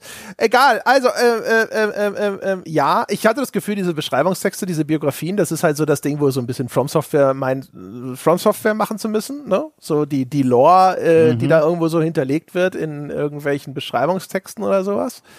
Äh, ich, wie gesagt, den Arena-Modus fand ich auch ziemlich cool. Ich fand es halt echt nur so, ich, diese großen, pompösen Bosse, äh, die, die irgendwie aufwendig und vor allem auch einfach anders waren als das, was man eh schon äh, über den Arena-Modus quasi zur Genüge zur Verfügung gestellt bekommen hat. Da hatte ich mir gedacht, es hätte gerne noch ein paar mehr davon geben müssen und nach hinten raus habe ich dann sehr häufig Duelle gegen irgendwelche Typen ausgefochten, die ich vor allem dann schon längst besiegt hatte in dem Arena-Modus, wo ich dann gedacht habe, das ist auch schon wieder ein komisches äh, äh, Arrangement, weißt du? Dann kommt auf einmal so, hier, ich bin Dingsbums, Dingsbums, Swinburne. Ich so, Swinburne, Alter, dich habe ich doch schon vor, vor in der, in der, in der unteren Liga habe ich dich doch schon abgewatscht. Was willst du denn hier noch? Ja, das fällt also die großen Bosse, wir haben vorhin ja auch schon mal kurz drüber gesprochen, der Schauwert war da, toll als museales Ausstellungsstück, aber ehrlich gesagt, ich weiß nicht, vielleicht liegt's an dieser Mac-Umgebung, aber das war dann auch nichts, wo ich mir, ich denke heute noch zurück an Smaug und Ornstein, ne, Bud Spencer, Terence Hill von Dark Souls, das war ein Bosskampf, du, da habe ich eine Freude dran gehabt, aber ich weiß nicht, dieses Mac-Ding, vielleicht hilft, vielleicht kann ich mich in dem Schauplatz dann nicht mehr ausreichend dafür begeistern, in diese großen Kämpfe einzutauchen. Die sehen toll aus, wie so an eine Kinoleinwand geworfen, aber ich kämpfe dann lieber diese kleinen, schnelleren Duelle, die aber auch intensiver sind gegen diese gleich großen Gegner. In diesem Spiel zumindest. Ornstein und Smaug sind halt auch einfach Individuen. Ne? Das sind eigene, ja, ja. designte Charaktere, die haben in ihrer in, in ihrem Aussehen haben die halt auch etwas. Ne? Also deswegen ja, ist es ja. ja. auch Bud Spencer und Terence Hill und so weiter und so fort. Und diese Macs, so individuell die gestaltbar sein müssen, die sehen alle gleich aus. Das ist ein Mac. Da ist halt wieder ein Typ ja. in einem Mac und der kommt an und dann ist es jetzt eben nicht wie Seven Snail, sondern es ist wie Van Freud und wer, wen, wen ich da noch alles heiße Ohren verpasst habe. Ne? Aber am Ende ist es eigentlich auch in meiner Wahrnehmung, ist es dann komplett nur noch so ein, okay, der ist schnell, aha, der hat ein Schild, der hat kein Schild, ah, der ist leicht zu staggern, der ist schwer zu staggern, ich brauche das, ich brauche jenes. Ne? Äh, muss ich fliegen, um seinen Attacken auszuweichen? Muss ich schnell boosten können oder muss ich, geht's auch ein bisschen langsamer? Ne? Kann ich mich hier aufmunitionieren bis unter beide Arme oder nicht? Das sind eigentlich die Fragen. Darin unterscheiden sich die Macs dann in ihrer Essenz sozusagen. Und ähm, deswegen, ich fand einige von den Bossfights cool. Also dieser Beltius am Anfang, das ist so der erste mhm. richtige Brocken, ist halt auch so ein typisches From Software. Fuck you, lern das Spiel erstmal ein bisschen. Ne? Jetzt erstmal die Bitteschön, bist du hier, das ist so, manche sagen, ja, das ist so ein Skillgate. Ne? Gibt ja schon schöne moderne Gamer-Begriffe für so einen Kram. Und kann man sagen, so, ja, da, das stellt sicher, dass du halt bestimmte Grundmechaniken begriffen hast und das umsetzen kannst. Und, nö, nö. Aber auf der anderen Seite, ich jedes Mal wieder, wenn die, wenn die dich so früh ins Messer laufen lassen, denke ich mir so, ach, das ist doch alles Arschlochzeug hier. Ja, ja. Ja, das ist das, ne, die Charakterisierung, genau wie auch deine Spielfigur nicht wirklich durch ihre Waffenauswahl äh, charakterisiert werden kann, gelingt es auch nicht wirklich bei den Gegnern. Es gibt so ein, zwei wenige Ausnahmen. Auch da muss ich wieder an die kleineren Bossgegner denken, nicht an diese Gigantomaschinen, aber äh, es gibt einen, der scheint ein besonders ruchloser Gegenspieler zu sein, ne? Der Hinterhalt und Falle und gemein und so. Und er kämpft mit einem Flammenwerfer. Und jetzt habe ich natürlich viel versucht in meinem Kopf, das dramaturgisch zusammenzubringen. Okay, Flammenwerfer, ich weiß nicht, Verbrennungen tun ja auch erst auf Dauer weh, das ist ganz schön gemein, keine Ahnung. Aber immerhin hat er sich unterschieden im Spiel, Spielstil von anderen Bossen, die man zu dem Zeitpunkt gesehen hat und dadurch fiel er angenehm aus der Reihe, aber diese großen Charakterisierungen, die gibt's halt hier nicht und das fand ich auch wieder äh, schade einfach, ne? nicht, nicht das, was mich freund, äh, glücklich macht. Ja, also unterm Strich muss ich sagen, nach diesem ersten äh, äh, relativ äh, schweren Bock ich fand auch am Anfang sogar den Helikopter schwer, weil du bist noch ganz jung im ah, Spiel schwer. und verstehst ja. nichts und dann merkst du, okay, ich muss nah an den ran und mit diesem Laserschwert auf den einprügeln, aber auch da, der ist mir dann ständig aus dieser Zielerfassung gerutscht und äh, äh, oder du bleibst an einem Gebäude hängen. Du, das, die, viele von diesen Raketenwerfern und Granatenwerfern und sowas, die haben auch eine Verzögerung. Du drückst den Abfeuerknopf und dann dauert es einen kleinen Moment, bis die bereit sind und abfeuern. Und dann bewegt sich der Gegner und ist auf einmal, da ist ein Haus im Weg und dann schießt du in das Haus rein und lauter so Zeug. Das musste halt, diese ganzen Timings von dem Kram, das musste alles erstmal lernen. Und am Anfang äh, fand ich es dann halt echt so wieder sehr unsanft, sehr ins kalte Wasser geworfen. Dann bin ich wirklich eigentlich ganz gut durchs Spiel gekommen. Es waren ein paar schwere Brocken dabei, dann habe ich dann halt meine fünf bis zehn Versuche gebraucht, aber es war nie irgendwie was dabei, was so wirklich das, das, das totale Tal der Tränen gewesen wäre. Das war dann eigentlich ziemlich cool. Jetzt der letzte Boss. Der, da habe ich wirklich echt schon relativ viele Versuche rein versenkt. Ähm, und hatte das Gefühl so, boah, das, das ist jetzt das erste Mal wieder, wo ich das Gefühl habe, so, oh, das ist jetzt, äh, das ist jetzt so ein Ding, wo ich wirklich lange erstmal wieder verstehen muss, wie das funktioniert, welche Attacke ist, kommt, wird durch welche Animation angekündigt und wie weiche ich der idealerweise aus ne, ist der Mac auch schon richtig konstruiert. Ich habe viele Versuche vers versenkt mit einem Mac, der zu langsam war. Das habe ich dann zu spät geschnallt, dass ich einfach nicht schnell genug booste und deswegen manchen Attacken einfach nicht ausweichen kann. Und dann musste ich den erst wieder umbauen und dann habe ich gemerkt, ah, okay, jetzt geht's und jetzt kann ich quasi, jetzt habe ich auch viel mehr Erfolg. Dann ist das so eine, wo dann eine zweite Phase recht schwer ist, dann musst du dich durch die erste immer erst wieder durchackern und hoffen, dass du mit genug Energie da ankommst, um in der zweiten Phase wieder dazu lernen zu können. Und das ist halt so ein richtig klassisches Ding, aber gut, es ist halt der End-End-Boss. Äh, sei es drum. Das Einzige, was sonst noch richtig frustrierend war, war ein Boss, der einzige im ganzen Spiel, wo es keinen Rücksetzpunkt direkt beim Bosskampf gab, sondern du musstest dann immer so einen kleinen Abschnitt, wo auch noch so zwei Mini-Boss-Max zwischendrin waren, nochmal neu wiederholen. Erinnerst du dich an den? Ja, ich, Was war das denn? Ich verstehe. Da fühlt sich immer an wie so ein Fuck you. wie so, nein, das geben wir dir jetzt nicht. Das ist das oh. einzige Mal. Ansonsten ist es total fair. Ich war echt schon fast positiv überrascht. Immer direkt, du kannst einfach direkt wieder in den Bosskampf einsteigen ja. Und nur dieses eine Ding, wo du halt jedes Mal durch diesen fünf Minuten oder drei, weiß auch, je nachdem, wie erfolgreich und schnell du bist, Scheißabschnitt durch musstest. Da habe ich auch geflucht. Das war dann hinterher gar nicht mal so schwer. Äh, aber äh, ich habe gedacht, so, was ist das denn? Wieso machen wir das denn jetzt? Ja. Kämpfe cool, Rest langweilig. Das ist so meine Zusammenfassung. Und übrigens, äh, ich, war e- erotisiert übrigens von einem Moment ganz früh im Spiel, äh, wo ich dachte, oi, äh, werden hier Nerven von mir angesprochen, die ich hier gar nicht erwartet hätte. Und zwar einer der ganz frühen Gegner heißt Sulla. Und ne, wir erinnern uns, römischer Kaiser, der mit den Verfolgungslisten, der hier politische Gegenspieler äh, mit System äh, ermordet hat. Äh, richtig spannende Gestalt der Geschichte. Und dann dachte ich mir, oh, das hat ja schon begonnen mit dem Rubikon, ne? Der Fluss, der Grenzfluss, den Cäsar damals, Gaius Julius Caesar, überschritten hat auf dem Marsch auf die römische Republik, eigentlich Rom, aber ne, sinnbildlich für die römische Verfassung. Und dann dachte ich mir, oh, macht das jetzt hier sowas auf irgendwie? Also lohnt es sich, zu nachzulesen, wer Sulla ist, um zu verstehen, was hier, ach nein, nein, doch nicht. Es ist einfach nur ein cooler Name. Äh, Und das war, ah, das war, das war, also auch da wieder. Es ist jetzt hier Nischen, äh, Publikum, das ich anspreche, aber die wissen genau, was ich meine. Umso intensiver. Das war auch, wo ich dachte, so, warum, warum werden diese Red Herrings hier verteilt? Warum wird in Aussicht gestellt, eine Parallele herzustellen zu all diesen großen Begriffen? Und dann ist das halt einfach nur Schauwert. Und das ist, oh, schade. Ich habe auch gedacht, dass das irgendeine metaphorische Bedeutung entfaltet. Ich habe Ja. schon die ganze Zeit, aber am Anfang auch schon mal gelesen, habe gedacht, so mein Gott, jetzt musste das der, der Dom, der zieht dir die Hosen aus und oh, ohrfeigt dich damit. ne? Wieder so typischer andere Gedanke. Oh, ich werde schlecht aussehen in diesem Ja. kooperativen Ich Gespräch. muss mich doch darauf vorbereiten und so weiter und so fort.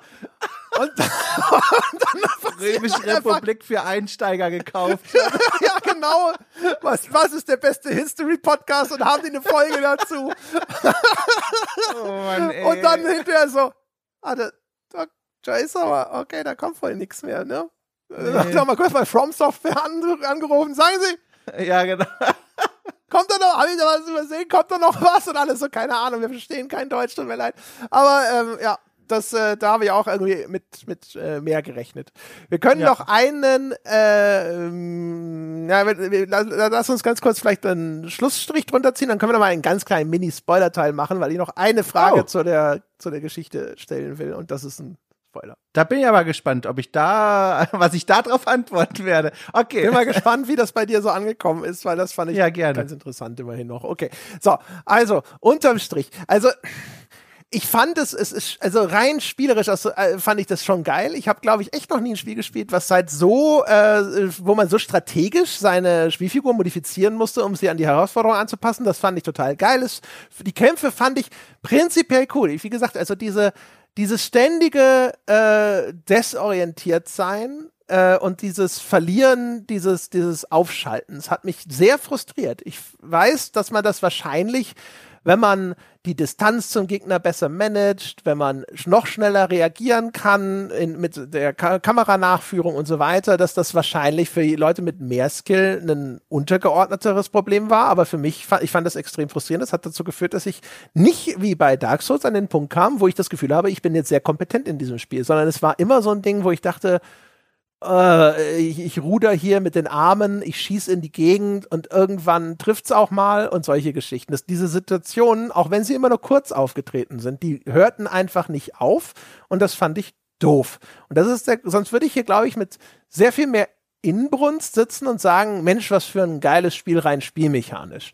Und das führt dazu, dass ich es am Ende doch nur so unter gut verorten würde, weil es immer diesen letzten Schritt von, von Frickeligkeit und, und, und irgendwie, weiß ich auch nicht. Es fühlte sich halt irgendwie an, als hätte ich nie so richtig die Kontrolle, sondern ich verließ sie zwischendrin immer wieder und das fand ich doof. So, genau. Und ja, ansonsten, ich mach, mochte eigentlich so diese, diese Rahmung und diese Atmosphäre, die aufgemacht wurde, auch wenn sie primitiv war und ein bisschen komisch und, und auch unstringent und sonst irgendwas, aber auf eine gewisse Art und Weise war es auch nett, diese ulkige Welt der Söldner und dieser verbrannte tote Planet und all das. Das war schon ganz okay. Also unterm Strich ist es ein nettes Spiel und wer spielmechanische Spiele mag, die eine erhebliche Herausforderung bieten, der kann sich das schon holen. Ich würde das vielleicht nicht zum Vollpreis empfehlen. Ja, ich will da jetzt gar nicht mehr so viel noch wiederholen. Äh, Für mich, also gehe ich quasi eine Kategorie runter ne? äh, und sage mäßig. Also Kämpfe, habe ich schon gesagt, fand ich toll, fand ich unterhaltsam. Äh, ich glaube, ich werde auch jetzt ohne Witz in Zukunft, ich werde es nicht sofort deinstallieren, ich werde da ab und zu nochmal in diese Arena rein, weil das auch echt einmal Laune macht. Diese kurzen, konzentrierten Kämpfe, die auch je nach Arena-Art auch ganz cool so inszeniert sind, aber alles dazwischen, der ganze Belag auf dem Brot, also die Storytelling und die Inszenierung der Welt und das Missionsdesign. Also mir taugt das nicht. Ich fand's, ich möchte sogar so weit gehen, ein bisschen langweilig und fast schon so ausnudelnd. Ich habe da an mir selbst dann beobachtet, als ich da wirklich auch mal lange am Stück das Spiel gespielt habe, hier mit Geschichte und all dem, danach fühlte ich mich richtig leer. Es war so richtig so, oh. und dann musste ich dann auch erstmal mich wieder hochziehen an anderen Spielen, weiß nicht, ob du das kennst, aber dann wieder so ein bisschen die die Laune aufs Medium wieder so ein bisschen vollladen mit anderen Spielerfahrungen. Das hatte ich zuletzt bei Blighttown. Das war eine andere, anderer Grund, aber ein ähnlicher Moment, wo ich mir dachte, boah, wahrscheinlich spiele ich einfach nie wieder ein Videospiel danach. Und da fühlte ich mich manchmal schon sehr leer und sehr so, oh, es ist, es tut mir nicht gut. Ähm, deswegen, Mass, die Kämpfe waren toll. Der Rest war langweilig. Ja, es ist schon auch so eins von diesen Schwimmen gegen den Strom spielen häufig, ne, weil du halt aber immer an diesen Bosskämpfen hängen bleibst. Und das Ulkige ist, dass es zwischendrin hat diese Verschnaufspausen, wo du halt einfach so durch diese Missionen durchfliegst. Aber die sind dann so kurz und so belanglos einfach teilweise, dass es sich Ja, auch wieder seltsam Schlafpausen. Ja, Ja. wirklich. Also man, es ist vielleicht sogar echt wie so kleine Entsch Verschnauf- und Entspannungsphasen gedacht, aber äh, es wirkt so unbefriedigend irgendwie. So, äh, da, da, da, hier, geh mal und, und matsch mal einfach noch so ein paar Standard-Macs weg, weißt du? Ja. Naja. Es gab hier dieses eine Spiel, das wollte ich eigentlich noch raussuchen, habe ich jetzt natürlich wieder vergessen, aber ach, vielleicht können es die Leute googeln, ziemlich sicher sogar, wenn ich ihnen das in einem Satz beschreibe. Ich habe letztens erst ein Mac-Spiel gespielt, ganz anderes Genre, aber eben in der Welt der Macs und das wollte ich hier kurz loswerden, falls welche, äh, falls Menschen da draußen irgendwie Lust auf so ein Mac Ding haben, aber eben Marmot Core nicht so deren Genre ist. Dieses Spiel dreht sich, wie gesagt, um Macs und das ist so ein, wie so ein XCOM-artiges Spiel, in dem man so kleine Squads von Macs in Städte reinschickt und dann so die Zeitschienen und Ebenen berechnen muss, wie sich Figuren bewegen werden und dann wie bei so einem Schnittprogramm für einen Film die einzelnen Routen vorsteuert und dann auf Play drückt und dann passiert das alles. Und das ist isometrische Perspektive, also völlig anderes Genre, aber ähm, vom, vom, vom, vom, vom Spektakel, was da passiert, einstürzende Neubauten, die ganze Stadt explodiert, wenn ein Mac durchläuft. Total toll. Also das wirklich nur so am Rande für Leute, die da Bock auf sowas haben, aber Armored Core einfach nicht deren Genre ist. Googelt einfach Mac Game äh, Zeitvorspulen. genau. Das sollte funktionieren. Oder was, wie wär's denn mit Mac Abellum? Verstehe ich nicht. Äh, kannst du das? nee? Okay. Ja, ist gut, ich hab's verstanden, hab Metawitz gemacht. Gut, also das war Folge 1 der äh, Armored Core Diaries. Wir freuen uns sehr auf nächste Woche. ja, genau. Ich mache jetzt noch einen, einen Spoiler für, für diejenigen, die tatsächlich spoiler-sensitive sind. Und zwar, Dom, hast du begriffen, oh, so all-encompassing, was ist denn das Coral? Was hat's damit wirklich auf sich? Ja, also ich kann sehr gerne erzählen, wie ich es ähm, wahrgenommen und, und verstanden habe. Für mich war das immer so eine Ressource, die da auf diesem, wo auch immer, Planeten äh, eine Weile existiert hat. Der wurde dann abgebaut, bis nichts mehr da war. Und dann war er weg. Und dann kam er wieder. Und die Leute sagten, wow, da ist es wieder, ran an die Maschinen, wir holen uns das Zeug und jetzt beginnt ein Wettlauf auf diese Ressource, die womöglich doch gefährlicher sein könnte, als man gedacht hat. Das ist alles, was ich glaube zu wissen meine über diese Ressource und es reicht mir ehrlich gesagt auch. Weil das Bekloppte ist ja, das Coral ist ja offensichtlich lebendig. Ne? Ja, Denn wir werden ja dann hinterher quasi besessen, wenn man so möchte, Ja. infiziert von dem Coral. Dann haben wir eine Stimme im Kopf namens Ari, die die ganze Zeit mit uns redet, die auf der Route durch das Spiel, die ich genommen habe, es gibt verschiedene Enden, dann auch sogar der Endgegner ist, die äh, dann Mhm, sich einer Maschine bemächtigt und mit, gegen die man dann kämpfen muss. Und das, das finde ich, also ich fand das so konfus, weil das Coral ist also dieses, dieser, dieses Zeug, was als Treibstoff benutzt werden kann, das sich selbst weiter fortpflanzt, aber irgendwie hat es ein Bewusstsein, ist irgendwie quasi so eine Art Hive-Mind. Dann gibt's diese Geschichte, dass das Coral sich an bestimmten Stellen konzentriert. Auf der anderen Seite ist es komplett entflammbar, was übrigens ansonsten keine Sau in diesem Spiel interessiert. Ne, Wir ballern auf diesem Planeten rum wie nix. Auch hinterher, wenn es heißt, wir sind auf der Suche nach diesen Coral-Konzentrationen, wo man meint, jetzt sollte man vielleicht irgendwie so ein bisschen Feuerdisziplin wahren, aber alle so, nö, nö, schießt du mal. so entflammbar ist es dann vielleicht doch nicht. Äh, dann spricht also diese Stimme die ganze Zeit dazu. Die Ari glaubt, das sagt sie mir hinterher gegen Ende des Spiels. Da ist dann auch so eine, ist eine völlig idiotische Entscheidung. äh, die man da treffen muss, weil dann geht es nämlich darum, willst du dich entweder den, äh, denen anschließen, die das Coral wieder abfackeln wollen, weil sie das für eine Bedrohung für die Welt halten, ne? weil wenn sich das immer weiter verbreitet, diese extrem entflammbare äh, Substanz, Lebensform oder was auch immer oder sowas, ist ja zum einen gefährlich, zum anderen sorgt es ständig für Kriege, äh, weil sich die Leute um das Coral streiten und die anderen wollen es abbauen und du kannst dich quasi zwischen diesen beiden Parteien entscheiden. Jetzt habe ich mich für die entschieden, die das Coral abfackeln wollen und dann ist die Ari total entsetzt und sagt, also du hast offensichtlich deine Entscheidung getroffen, Raven. Und ich so, what the fuck, die andere Entscheidung war für dich auch nicht besser. Was willst du denn? Ich konnte mich nicht für dich entscheiden. Er hat das Spiel nicht angeboten. Naja, und auf jeden Fall, und dann, die, die glaubt also an das gemeinsame Potenzial von Humans und Coral. Und ich denke mir so, was, wie soll das denn aussehen? Die benutzen euch als Treibstoff. Na, wie stellst du dir denn das Zusammenleben vor, wenn mein Benzinkanister morgen zu mir spricht? Dann wird er auch nicht davon reden, dass er glaubt, dass wir alle in Frieden zusammenleben können. Und das, also dann, und dann diese Idee, so, okay, was ist, wenn Benzin lebendig wäre? Irgendwie ja sogar nett auf so einer Ebene. Also wenn jetzt, ich weiß, es ist erstmal völlig idiotisch im ersten Moment und im zweiten auch, aber wenn du jetzt mal überlegst, stell dir mal vor, wir würden eine unglaublich groß, eine, eine, so zentrale Energieressource finden, aber leider ist sie irgendwie lebendig. Ne? Was wäre denn dann? So, aber dann, dann geht's ja noch weiter, weil dann ist es irgendwie so, wo ich zwischendrin, und das habe ich bis heute nicht verstanden, ich habe jetzt sogar vor dem Podcast nochmal versucht, das nachzulesen, ich habe immer noch keine Ahnung. Also die, die Rubiconier, also die Einwohner des Planeten, als würden deren Seelen irgendwie in das Coral übergehen oder, oder nicht und Hü und Hort und das ist eine verworrene Scheiße. So also ich habe das, also spannend anzuhören, die Gedanken, aber ich habe das für mich wirklich verortet als, okay, halt wieder klassisches Industrialisierung gegen Naturkonflikt, ja, Mutter Gaia, ne, die, die weibliche Stimme, die da irgendwie die Natur symbolisiert und dann muss man gucken, wie dieser Konflikt ausgeht. Ich habe da, hab da nicht viel rausgewinnen können, also. Schon wieder so das Gehirn auf, so, so, so Channel, also, Channel Flipping, weißt du, so äh, wirklich, also es, es, scheiterte ja auch nie an mir, sondern an dem Spiel. Ganz klar ist da der, die Schuld zu suchen, wie das Eindeutig. mir erzählt wird. Da kam ich einfach nicht nach. Und ansonsten, das, was du da beschrieben hast, da fühle ich mich ja fast schon wieder wohlig erinnert in diesem Entscheidungsmoment an die typischen, ich sag mal so Mini-Entscheidungen, die man in so einem Dark Souls trifft, wo wo eine Figur auf dich zukommt und dir eine ultra konfuse Frage stellt, wie irgendwie, möchtest du nicht das Schild der doppelten Verneinung ja kaufen? Punkt. Und dann hast du als Antwort ja und nein.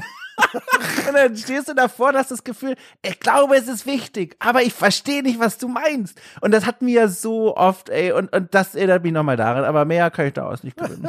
Alles klar. Also wer, wer ja. das, äh, die, die, die, die, das Wesen, ja, und die ganze Geschichte mit dem Coral komplett durchdrungen hat, äh, meine Damen und Herren, forum.gamespodcast.de erklären Sie es mir, was ist da jetzt genau Phase? Äh, ich, weiß es nicht so recht. Irgendwo steckt da eine ganz nette Idee drin, glaube ich, aber es war hinterher echt alles sehr konfus. Auf jeden Fall, das war unser Podcast zu Armored Core 6. Ich danke euch da draußen, dass ihr uns zugehört habt. Alle, die jetzt noch an den Geräten sitzen, ihr könnt wie immer Folgendes tun. Ihr könntet uns einen Gefallen tun und einfach uns eine gute Bewertung schreiben auf iTunes zum Beispiel, die berühmte verdiente 5-Sterne-Wertung TM. Ihr könnt uns folgen auf Spotify oder könnt einfach weitererzählen, dass es diesen Podcast überhaupt gibt. Ihr könntet aber auch, wenn ihr uns einen großen Gefallen tun wollt, könntet ihr uns einfach abonnieren. gamespodcast.de slash abo oder patreon.com slash auf ein Bier oder direkt aus der Apple Podcast App heraus. Das wäre extrem famos und das würde auch den Weiterbestand und den weiteren Ausbau dieses Projekts extrem begünstigen. In diesem Sinne, vielen Dank nochmal. Das war's für diese Woche. Wir hören uns nächste Woche wieder. Bis dahin.